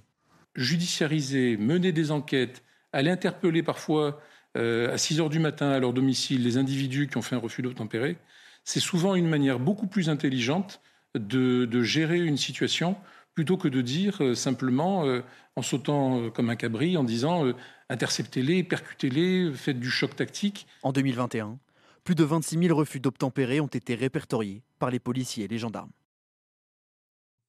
Comment l'expliquer? Ce qui frappe, et, j'écoutais également François Bersani, Bersani porte-parole Unité SGP Police, qui est intervenu sur cette question il y a, il y a plusieurs jours il disait qu'il y a une dizaine euh, d'années, ces refus d'obtempérer étaient commis par des braqueurs de banque, des personnes recherchées, et que là, il fait face un peu à Monsieur Tout le Monde. Finalement, que nous montrent ces refus d'obtempérer? Ça nous montre que toute la chaîne, toute la chaîne d'action est grippée. C'est-à-dire que ce n'est pas simplement une question policière. C'est-à-dire que si on part du début, ce sont des jeunes, comme vous l'avez rappelé, ou des moins jeunes par ailleurs, mmh. qui ne sont plus fondamentalement des délinquants ou des criminels. Ça peut être monsieur et madame tout le monde qui refusent de s'arrêter, soit parce qu'ils n'ont pas de permis de conduire, soit parce qu'ils sont en conduite en état d'ivresse, soit tout simplement parce qu'ils ne reconnaissent plus l'autorité de la police. Hmm. Deuxième problème de grippe, on a des policiers qui n'ont pas forcément les moyens d'agir. C'est-à-dire qu'ils n'osent plus forcément aller au contact, qu'ils n'osent plus forcément les poursuivre, qu'ils n'osent plus forcément faire des courses-poursuites face à ces délinquants. Hmm. Que après nous dit euh, l'officier de police en charge de la communication, nous dit que oui, après ils peuvent être interpellés. C'est vrai. Sauf qu'après on arrive au troisième problème la justice. Est-ce que les peines vont être cohérentes avec les avec le, manque de visibilité de peine Exactement. En cas de, Il y a ensuite le quatrième problème. Avons-nous les places de détention suffisantes pour donner une sanction euh, finalement cohérente avec la gravité des actes? Car on parle du nombre de, refus d'obtempérer. Ce serait également intéressant de, voir, intéressant de voir combien de policiers sont blessés ou combien de citoyens sont blessés ou même combien de personnes ayant fait acte d'un refus d'obtempérer sont blessés au cours de ces opérations. Ce serait également intéressant de voir. Et vient le cinquième problème, c'est que finalement tout recommence. Pourquoi? Parce que les personnes ne prennent pas conscience, les, délinquants, parce qu'aujourd'hui c'est un délit, ne prennent pas conscience de la gravité de leurs choses. Et pourquoi ils ne prennent pas conscience? Parce qu'il y a aujourd'hui un discrédit, un sentiment d'impunité renvoyé envers l'uniforme.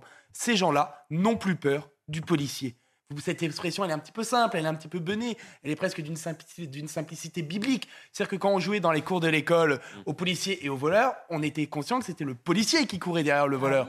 Et maintenant, non, le policier doit rester stationnaire. Ça doit être un. D'ailleurs, je voulais toujours être policière, moi. Vous une on aborde les, parcours de vie des, uns et des autres. Mais c'est intéressant puisque l'analyse de Thibault euh, de Montbrial réalisée il y a, il y a deux jours, c'était que pour lui, les jeunes ne voient plus, ou voient en l'occurrence, la faiblesse politique derrière l'uniforme. Et c'est exactement ça. Pourquoi? Parce qu'ils ont conscience, à tort ou à raison, mais à mon avis, c'est à raison, que derrière l'uniforme, il y a certes le gant de velours, mais il n'y a pas la main de fer. C'est-à-dire qu'on va essayer de les cajoler, on va essayer d'avoir des peines, et c'est tout à, tout à notre honneur. La France ne peut que s'enorgueillir de ça, d'avoir des peines personnalisées, faisant acte du respect du mhm. contradictoire, respectant l'état de droit. Mais ces jeunes, ces futurs délinquants, qu'est-ce qu'ils voient? Ils voient simplement des policiers qui ne vont pas leur tirer dessus, qui ne vont pas les pourchasser, qui voient que même s'ils sont condamnés, ils n'iront pas forcément en détention, que même s'ils sont condamnés, ils auront probablement un aménagement de peine. Et dès lors, finalement, ils font un calcul bénéfice-risque, entre guillemets, et ils se rendent compte que, bah ouais, après tout, euh, ils m'arrêtent, j'ai pas de permis, je suis en conduite, euh, en conduite en état d'ébriété ou sous stupéfiant, j'ai peut-être de la marchandise illicite sur moi, bah, je vais pas m'arrêter car dans tous les cas, j'aurai peut-être moins à ne pas m'arrêter qu'en m'arrêtant. Et dès lors, on arrive dans un cercle vicieux qui fait que toute la chaîne est grippée, comme je disais euh, au début, et malheureusement, à part une réponse coordonnée, que ce soit une réponse policière, administrative, judiciaire et économique, il n'y aura pas de débouché, euh, comment dire, pérenne sur cette problématique. Votre avis? Non, mais écoutez, moi, je rejoins ce qui vient d'être dit. Je suis en fait. Euh, vous savez, très tôt, encore une fois, euh, moi, je, quand je travaillais sur Mantes-la-Jolie, euh, je faisais des rencontres mmh. habitants policiers et je me souviendrai toujours d'un, d'ailleurs je l'ai écrit dans mon livre, d'un policier qui, qui, qui l'alarme à l'œil m'avait dit mais vous vous rendez compte quand vous êtes sur, vous arrivez sur le quartier qu'un gamin de 6 ans vous crache dessus? Vous voyez? C'est-à-dire qu'on on se rend bien compte que très tôt, en fait, c'est ce rapport à la police, il vient souvent aussi de l'éducation encore, parce que l'éducation des parents, euh, elle est importante. C'est-à-dire qu'à un moment, vous les, vous les éduquez aussi qu'ils soient respectueux, qu'ils soient dans les civilités, euh, qu'ils soient polis, etc. Donc il y a un problème dès le début, et on le sait. Et encore une fois, je reviens à l'éducation euh, populaire. On, on, apprenait aux familles, dans le cadre de l'accompagnement, etc., eh bien aussi ces notions-là pour les aider aussi à éduquer leurs enfants. Aujourd'hui, c'est des cris d'enfants quand vous dites ça. Mm. Vous voyez Et c'est ça qu'il faut reprendre aujourd'hui. Aujourd'hui, on ne peut plus faire l'économie de mettre au centre de, toutes ces questions dont on parle la place et le rôle des parents. encore une fois. On a parlé, il faut euh, leur rappeler leur Mais il y a responsabilité. également un problème, et on abordera On est cette un question pays dans généreux. Vous dans savez, un on court a- instant de visibilité de la, la peine encourue. On écoutera Eric Delbecq, expert en sécurité intérieure et ancien responsable de la sûreté euh, de Charlie Hebdo, qui était euh, l'invité de, de nos confrères euh, d'Europe 1 et qui a évo- évoqué avec eux les, euh, le sentiment euh, d'im- d'impunité au sein, au sein de ces quartiers. ressenti par, par certains jeunes qui commettent justement ces délits. On en parle dans un instant, mais avant cela, je vous donnerai la, la- la parole dans un instant, euh, Yannick Trigance. Euh, mais avant cela, on marque une très courte coupure pub. À taux de Midi News, toujours en ma compagnie, Yannick Trigance, euh, secrétaire national du Parti Socialiste, mais également conseiller régional d'Île-de-France, Thomas Carpellini, juriste, et Naïma Mfadel, essayiste et euh, consultante. Avant de poursuivre la discussion avec euh, mes invités autour de la table, autour notamment de cette question euh, des, rodéos urbains, et j'évoquais l'intervention d'Éric Delbecq sur, sur les antennes de nos confrères d'Europe 1, qui est revenu sur ce sentiment d'impunité ressenti par certains jeunes dans, ces quartiers. C'est l'heure du rappel des principales actualités de ce mercredi avec vous, Arthur Muriot. Suite dans l'affaire du féminicide dans les Yvelines, l'homme de 42 ans qui avait tenté de mettre fin à ses jours après avoir tué sa femme a été mis en examen pour homicide sur conjoint et écroué. Il a intégralement reconnu les faits. Les aéroports parisiens retrouvent leur fréquentation d'avant crise sanitaire. Pour Orly, 3,1 millions de passagers y ont transité ce mois-ci, ce qui représente 99% du niveau de juillet 2019. Paris-Charles de Gaulle connaît quant à lui 86,3% de son trafic d'avant crise. En basket, nouvelle victoire des Bleus face à l'Italie, 100 à 68. Il s'agit de leur troisième victoire consécutive et de leur troisième match de préparation à l'Euro. La compétition se tiendra du 1er au 18 septembre en Allemagne. Les Français, médaillés d'argent aux Jeux Olympiques de Tokyo, comptent bien remporter cette coupe.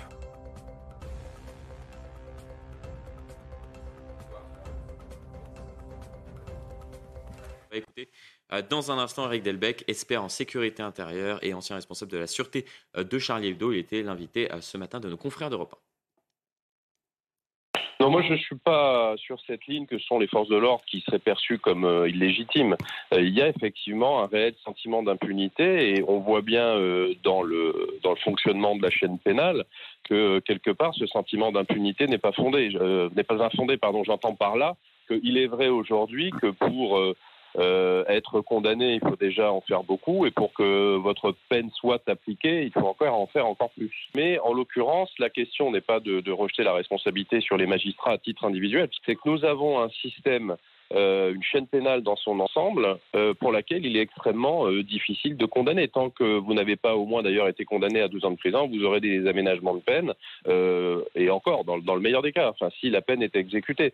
Donc on sent bien que pour les gens soit qui sont déjà un petit peu euh, récidivistes, euh, soit un peu turbulents, il y a clairement le sentiment qu'il ne leur arrivera pas euh, grand-chose, y compris même quand ils agressent des policiers. On en revient à, à chaque fois, presque, j'ai envie de dire, à, à cette question de, de ce sentiment d'impunité qui passe par l'éducation, qui passe par le répressif, qui passe également par le judiciaire. Oui, et puis effectivement, cette chaîne n'est plus du tout adaptée, notamment à la délinquance des mineurs. Je vous renvoie aux livres, euh, aux différents livres qui ont été écrits par le docteur Maurice Berger, pédopsychiatre, qui travaille en, en CER, et euh, qui, euh, qui dit qu'aujourd'hui, il y a une telle violence chez les jeunes très jeunes, il a des jeunes de 12, 13, 14 ans, qu'aujourd'hui, il faut une sanction très forte dès le, le premier méfait pour justement euh, prévenir, enfin, c'est-à-dire empêcher la, ré- la récidive. Il va très loin. Il dit, c'est- il dit, il faudrait même que dès le premier méfait d'un jeune mineur, eh bien, il y ait 15 jours de prison. Il dit de telle manière à le dissuader, c'est ren- lui rendre service. Donc vous voyez, il va, il va, il va très loin. Mais Je crois que c'est ce qui est euh, réalisé dans certains pays euh, du nord de l'Europe, Ben, notamment, qui est justement cette, Exactement. Cette Danemark, visibilité de la peine encourue. Vous voyez, le euh, Mm. pays sociodémocrate. Donc c'est intéressant aujourd'hui, en tout cas, de réfléchir aujourd'hui, puisqu'on Mm. voit bien que malheureusement, on n'arrive pas à enrayer ce phénomène, parce que la délinquance des mineurs, elle conduit à une, une délinquance beaucoup plus forte quand ils seront adultes. Donc c'est une manière aussi de prévenir, quand on a, quand on a une sanction très forte dès le début. Yannick Trigan sur cette question. Oui, deux, deux remarques. La première, c'est que euh, la sanction doit, à mon sens, toujours avoir une vertu éducative. C'est-à-dire que la compréhension de l'acte délictueux qui a été commis, la réparation sont des éléments, à mon sens, indispensables. Si vous sanctionnez pour sanctionner et que vous incarcérez, d'ailleurs dans des conditions, on sait comment ils ressortent euh, la plupart du temps. Donc moi j'insiste sur la dimension éducative de la sanction. Deuxième élément, pour peut-être élargir un petit peu le débat, euh, sur la question de l'impunité, de l'autorité, du discrédit, je pense qu'actuellement dans notre société, ça concerne bien évidemment, on en parle depuis tout à l'heure, mm. les policiers, mais ce discrédit finalement, ce refus de cette forme d'autorité, elle concerne les enseignants, on l'a vu dramatiquement, euh, ça concerne aussi le corps médical, mm. des médecins aujourd'hui qui dans certains endroits ne peuvent plus pratiquer de manière normale, ça concerne les pompiers. Hmm. Quand vous avez dans certains endroits euh, les pompiers qui interviennent pour éteindre des incendies et qui se font euh, caillasser. Et donc, on a quand même sont parfois instrumentalisés avec cette organisation guet-apens. Exactement. il y a quand même sous-jacent dans notre société quelque chose là qui s'est noué autour de ce, de ce rejet euh, finalement de ce qui constitue les, piliers finalement de notre société, les repères de notre société. Sur cette question, alors sur cette question, il y a, comme vous, il y a deux éléments de réponse. Le, premier, c'est sur la justice, tout d'abord. À un moment, vous savez, on faut avoir les moyens de nos ambitions, c'est ce qu'on dit depuis tout à l'heure. Euh, la France est le pays de l'OCDE qui donne le moins d'argent à ses magistrats. On est les magistrats les moins nombreux, les greffiers les moins nombreux. Il y a une augmentation du budget de la justice, mais c'est un petit peu pour pallier le, le, le, Il y a son école aussi. Hein. Mmh. Pardon? Et à son école. Des dernières Exactement, mais là, j'ai vu encore ce matin sur les réseaux sociaux sur les réseaux sociaux l'état euh, du tribunal de grande instance de Marseille, où après avoir euh, pris la pluie, c'était totalement des torrents qui coulaient dans les bureaux des magistrats. Mm. Donc à un moment, quand on a une justice qui est parent pauvre, on ne peut pas s'attendre à ce qu'elle fasse des miracles. Et quand on sait euh, l'engagement des magistrats qui portent en eux, peut-être plus que d'aucun autre, une part intime de la République et on voit leurs conditions de travail, c'est aussi compliqué de leur jeter la pierre. Donc peut-être si on commençait déjà par donner des moyens à notre justice d'être juste, Mm. Ce serait déjà une bonne chose pour commencer. La deuxième, c'est par rapport à ce que vous dites. Évidemment, vous avez entièrement de euh, raison de dire que la peine doit s'appuyer sur deux jambes. La première, c'est la dimension éducative, pédagogique, personnalisée de notre, peine. C'est vrai. Et ça, venir avant de guérir, on le dit assez régulièrement. Oui, et dès lors, s'il ne faut pas oublier la deuxième jambe, c'est que ça doit être une menace.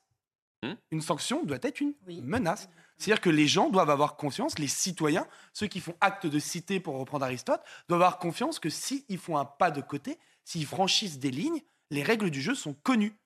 Détention, emprisonnement, privation de droits et liberté, tout notre arsenal pénitentiaire qui existe depuis l'aube des temps dans toute civilisation. Et aujourd'hui, qu'est-ce qui se passe? C'est que oui, on a raison de rappeler que la peine doit être éducative, mais bizarrement, dès qu'on doit parler de la dimension euh, de, contrainte, de peur que doit générer la peine de l'emprisonnement, là, les gens sont beaucoup plus mezza C'est qu'on a peur de rappeler que c'est la police, l'administration pénitentiaire qui ont le monopole de la violence légitime. C'est à eux d'agir, c'est à eux, des fois, d'endosser la cape du méchant, d'être celui qui tape sur les doigts des gens. Et tant qu'on ne donne pas confiance à nos magistrats et à nos policiers pour leur dire mais appliquez, faites votre travail, nous serons là derrière vous, cette peine ne sera jamais, euh, cette action ne sera jamais cohérente et mise en place. Pourquoi? Parce que pendant des années et des années et des années, dès qu'on soulevait certains sujets, dès qu'on disait que les peines n'étaient pas appliquées, dès qu'on disait qu'il y avait une augmentation de la violence, il y avait une sorte euh, d'envoi tel Blandine dans la fosse au lion. C'est-à-dire qu'on était tout de suite taxé de réac, de facho, d'extrême droite, de tout ce que vous voulez.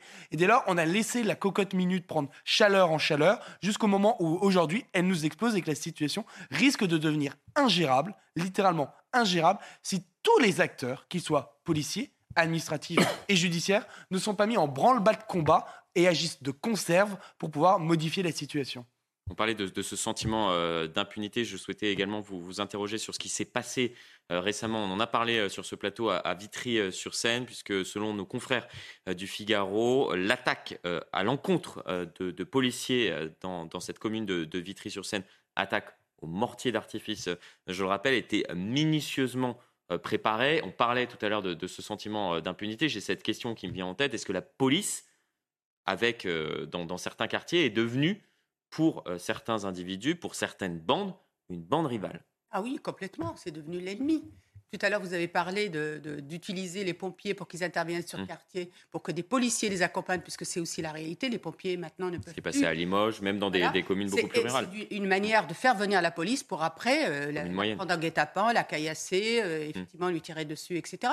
C'est une réalité, malheureusement. Et on voit bien que même quand un jeune se fait arrêter sur un quartier, vous avez tout de suite une riposte d'autres jeunes qui vont aller au commissariat et qui vont en découdre. Vous avez vu ce qui s'est passé il y a quelques années mmh. à Trappes. Donc, effectivement, aujourd'hui, il y a un enjeu extrêmement grave et important pour, euh, pour l'État. Et effectivement, oh, si on ne réagit pas d'une manière, effectivement, mmh. d'autorité, de mmh. sanctions fortes, on n'y arrivera pas.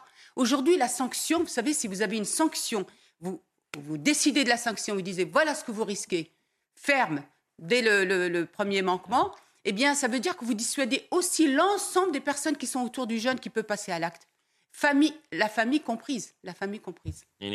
J'insiste, cette sanction, elle doit s'accompagner d'un travail de, prévention euh, et, euh, d'éducation. Et la deuxième chose, et on en parle depuis le début de je voulais cette émission, c'est qu'on on assiste quand même à un renversement assez incroyable, mmh. euh, pas forcément spécifique à notre pays, mais la police, elle est là en fait pour protéger nos concitoyens. Et aujourd'hui, on arrive à des situations où elle est perçue comme un ennemi par une partie de la population, ce qui est quand même assez. Mais il y a un renversement. Il y a un renversement euh, des, qui, est assez, euh, qui est non, mais elle est perçue par, euh, elle, elle, est perçue comme ennemie par, par ceux qui ne veulent pas de la police, par les délinquants, par les dealers, par ceux qui ont intérêt à ce que la police notamment ne vienne pas dans le quartier, ne vienne pas les déranger pour qu'ils continuent leur business. ça montre bien. et, c'est ça, et comme je vous dis, elle n'est pas perçue comme un ennemi, l'État n'est pas perçu comme un ennemi par la majorité des habitants des, des quartiers. Au contraire, vous savez, moi on me dit on veut plus d'État dans les quartiers.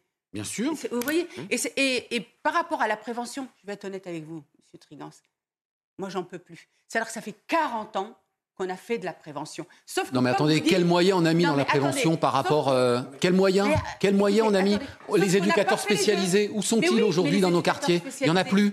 Il y en a plus. La prise en charge de la difficulté scolaire dès le plus jeune âge, il y en a plus. À un moment donné, la société, elle paye ça. On le paye ça. Très concrètement, parce que ça n'a pas marché les éducateurs spécialisés à un moment. C'est-à-dire qu'à un moment, moi je vous rejoins sur un point, Monsieur Trigan, s'il vous plaît, parce que je suis d'accord avec vous. Il faut les deux jambes à un moment, on a oublié une jambe. Vous voyez, on n'a fait que de la prévention, on a oublié l'autre jambe qui est la sanction. Et c'est ça la dérive qu'on a eue dans nos quartiers. On aurait dû garder les deux jambes. On fait de la prévention, on fait avec des éducateurs spécialisés. Attendez, je vous dis. Et en même temps, on tombe, on tombe et fermement sur celui qui commet mais, la, euh, mais la prévention, ça n'est pas que l'éducation spécialisée. On fait de la prévention dès l'école maternelle dans certains quartiers. Et regardons aujourd'hui, je vais vous donner un seul exemple.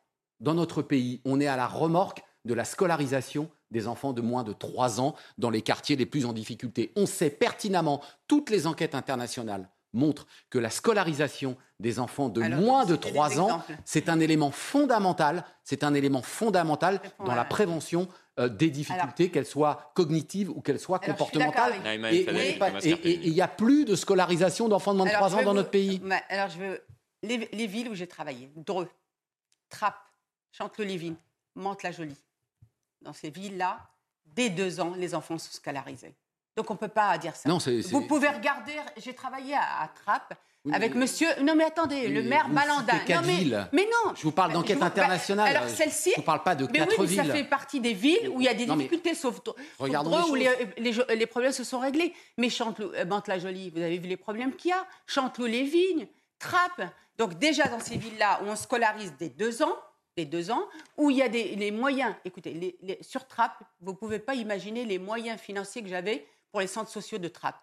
Les activités de loisirs, de voyages, de séjours, vous ne pouvez même pas imaginer. Tant mieux, le maire avait une vraie volonté.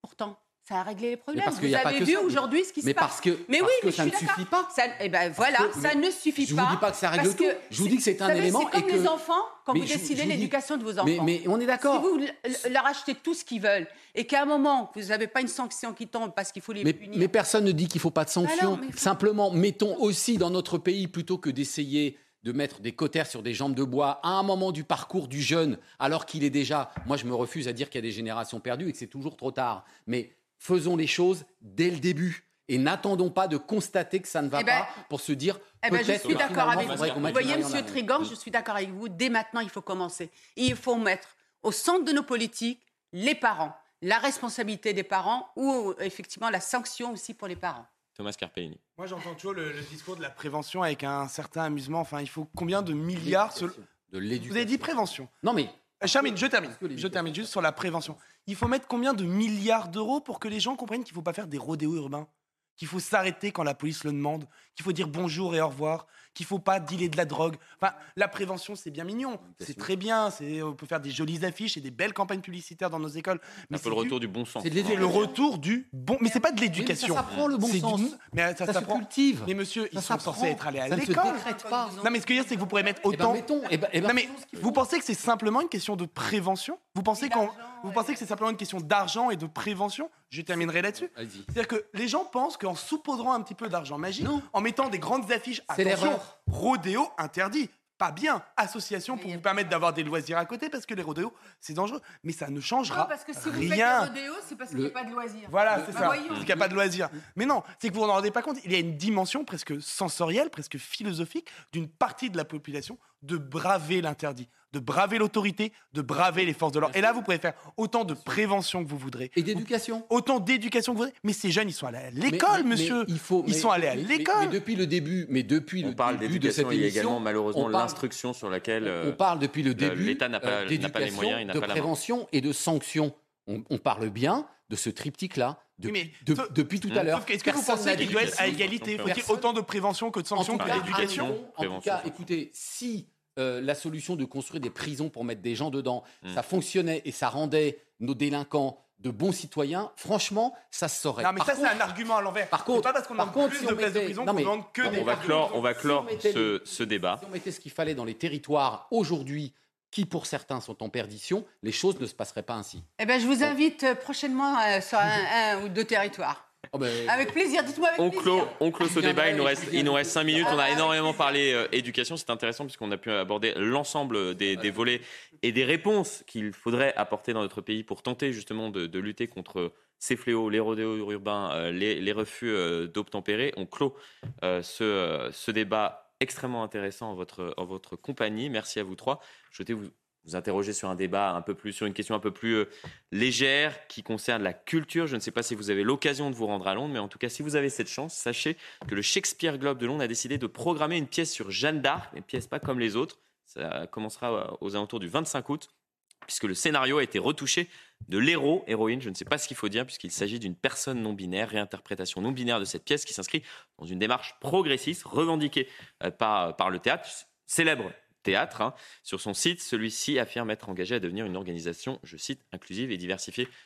On soufflez, Thomas Carpellini Non, mais euh, c'est quoi la prochaine étape? Un biopic sur Martin Luther King joué par Mimi Mati Non, mais à un moment, il faut être. On est dans la euh, caricature, mais bon. On est dans la caricature. C'est la possibilité d'un autre point de vue. On est bien d'accord. Et pour vous donner C'est un ce qui est point- défendu, en tout cas, hein, Exactement. par- on peut se souvenir de, de mémoire, je crois que c'était Moscato, un célèbre, Muscato, un célèbre metteur en scène, souvenez-vous, en 2018, qui avait euh, modifié la fin de Carmen, ce célèbre opéra où la femme, à la fin, ne se faisait pas tuer par son mari, mais prenait un revolver, un revolver pour tuer son mari. C'est vrai que, historiquement, c'est la force des artistes de pouvoir réécrire, réinventer certaines de nos histoires. Mais dès lors, si c'est un choix artistique, ça en devient un choix politique, et si c'est un choix politique, il est sujet au débat.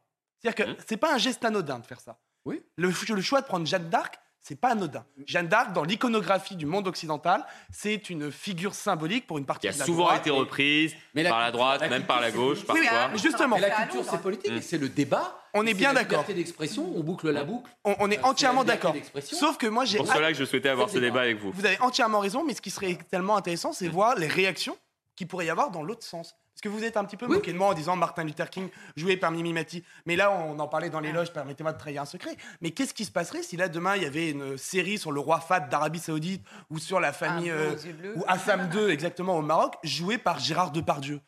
Hmm. Qu'est-ce qui se passerait si une personne Bah, de couleur ou de diversité Oui, était jouée par un occidental? Ce serait pas la même chose. Ce serait pas du tout la même chose. Je- Je, je ne vais vous donner pas. un exemple. Je ne crois pas. ce serait extrêmement politique. Je vais vous donner aussi, un- c'est- justement, c'est la Parfait. culture. Est-ce que je peux vous donner un exemple qu'elle permet justement cette liberté et il faut qu'il y ait des lieux comme ça qui soient des lieux euh, Je vais juste de- terminer en de donnant un débat, exemple. d'ouverture et de construction. On est bien d'accord. 2020, à juste un peu avant le Covid, à Londres, il y avait une volonté de mettre en scène Harry Potter. Harry Potter, le metteur en scène avait fait deux choix artistiques. Le premier, faire jouer la, la personne d'Hermione Granger par une personne transgenre. Il y a des personnages d'Harry Potter. Exactement, qui est un personnage d'Harry Potter, et de faire jouer le rôle d'une autre, je crois que c'était le professeur McGonagall, par un homme.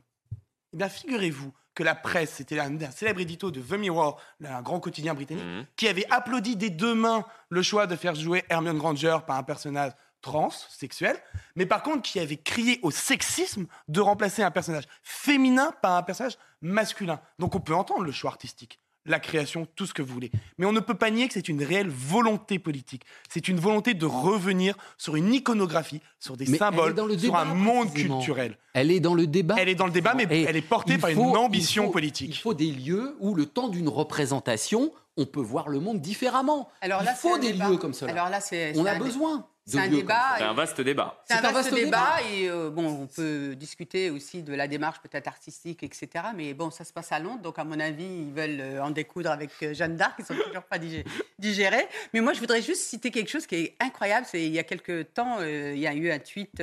allez, je vais le citer de David Lisnard qui qui partageait une revue, qui c'est des archéologues. Donc, il a mmh. été sommé aux archéologues quand il, enfin, il trouvait des, des restes d'humains absolument pas de les identifier en tant qu'hommes ou femmes, même si scientifiquement on le pouvait, tout simplement parce que peut-être, peut-être que ces gens-là ne se définissaient pas en tant qu'hommes ou en tant que femmes. Donc vous voyez, on est donc bon voilà, c'est tout ça pour euh, avec avec un, un Après le débat, pour, euh, je pensais que le débat était vaste, mais euh, avec cette question ah, soulevée à l'instant, le débat lui-même dans est extrêmement vaste. a traité des personnages historiques à sa manière. Oui. Mais est-ce qu'il revenait à leur essence, à leur particularité physique, physionomique Et Shakespeare, ne me dites pas Shakespeare n'est pas politique. oui, mais éminemment, il est d'abord et avant après, on peut vouloir que tout ce qui est autour de, l'histoire, mm. ça soit aussi, je vais dire quelque chose qui soit euh, en fonction aussi du contexte environnemental, de, de l'origine, etc. Moi, je vais être honnête avec vous, je vois mal, effectivement, pour avoir cité, euh, il a cité le, le, roi Hassan II, moi je vois mal euh, une fresque qui parlerait du Maroc avec le roi Hassan II, où le roi Hassan II serait présenté en blond aux yeux bleus. Enfin, je veux dire qu'il faut, il faut l'idée de, la fresque historique ou du film, c'est aussi d'être plus en phase avec la réalité de ce moment-là. Oui, mais il y a une liberté. Après, il y a liberté, effectivement, vous avez permet, Et qu'il faut défendre également, c'est très important. Et après, et après vous avez le droit d'être d'accord, de ne pas être d'accord. mais c'est le débat. Et, ce qui est important, c'est qu'on préserve ça. Et je fais le lien d'ailleurs avec ce qui se passe dramatiquement dans l'actualité avec Salman Rushdie, parce que tout ça est finalement il y a quand même des, liens, on en a parlé, mm. mais cette, cette justement cette possibilité de pouvoir débattre. donc, l'année dernière, et, de ne pas s'auto-censurer, c'est extrêmement en, Une phrase, donc l'année dernière, quand un acteur blanc avait été choisi pour jouer le personnage d'Hamlet, qui est un des rares personnages de couleur dans le théâtre de Shakespeare, vous auriez soutenu? Oui, bien sûr. D'accord. Oui, mais c'est bien. mais, mais vous voyez, Monsieur Trigan, ça c'est important. En tout cas, on a compris que. Mais, mais, votre posture là, vous avez le mérite de la cohérence. Suscité de, de vives réactions et, et, et permettait d'avoir un, débat intéressant d'ailleurs autour de cette table. Merci. Euh, à vous trois pour, pour cette heure et demie que nous avons euh, partagée euh, ensemble. J'espère que vous avez pu euh, vous-même discuter, échanger, partager autour des différentes questions que nous avons soulevées en compagnie de, de mes invités. C'est la fin de Midi News. Dans un instant, vous avez rendez-vous avec Barbara Klein pour la belle équipe.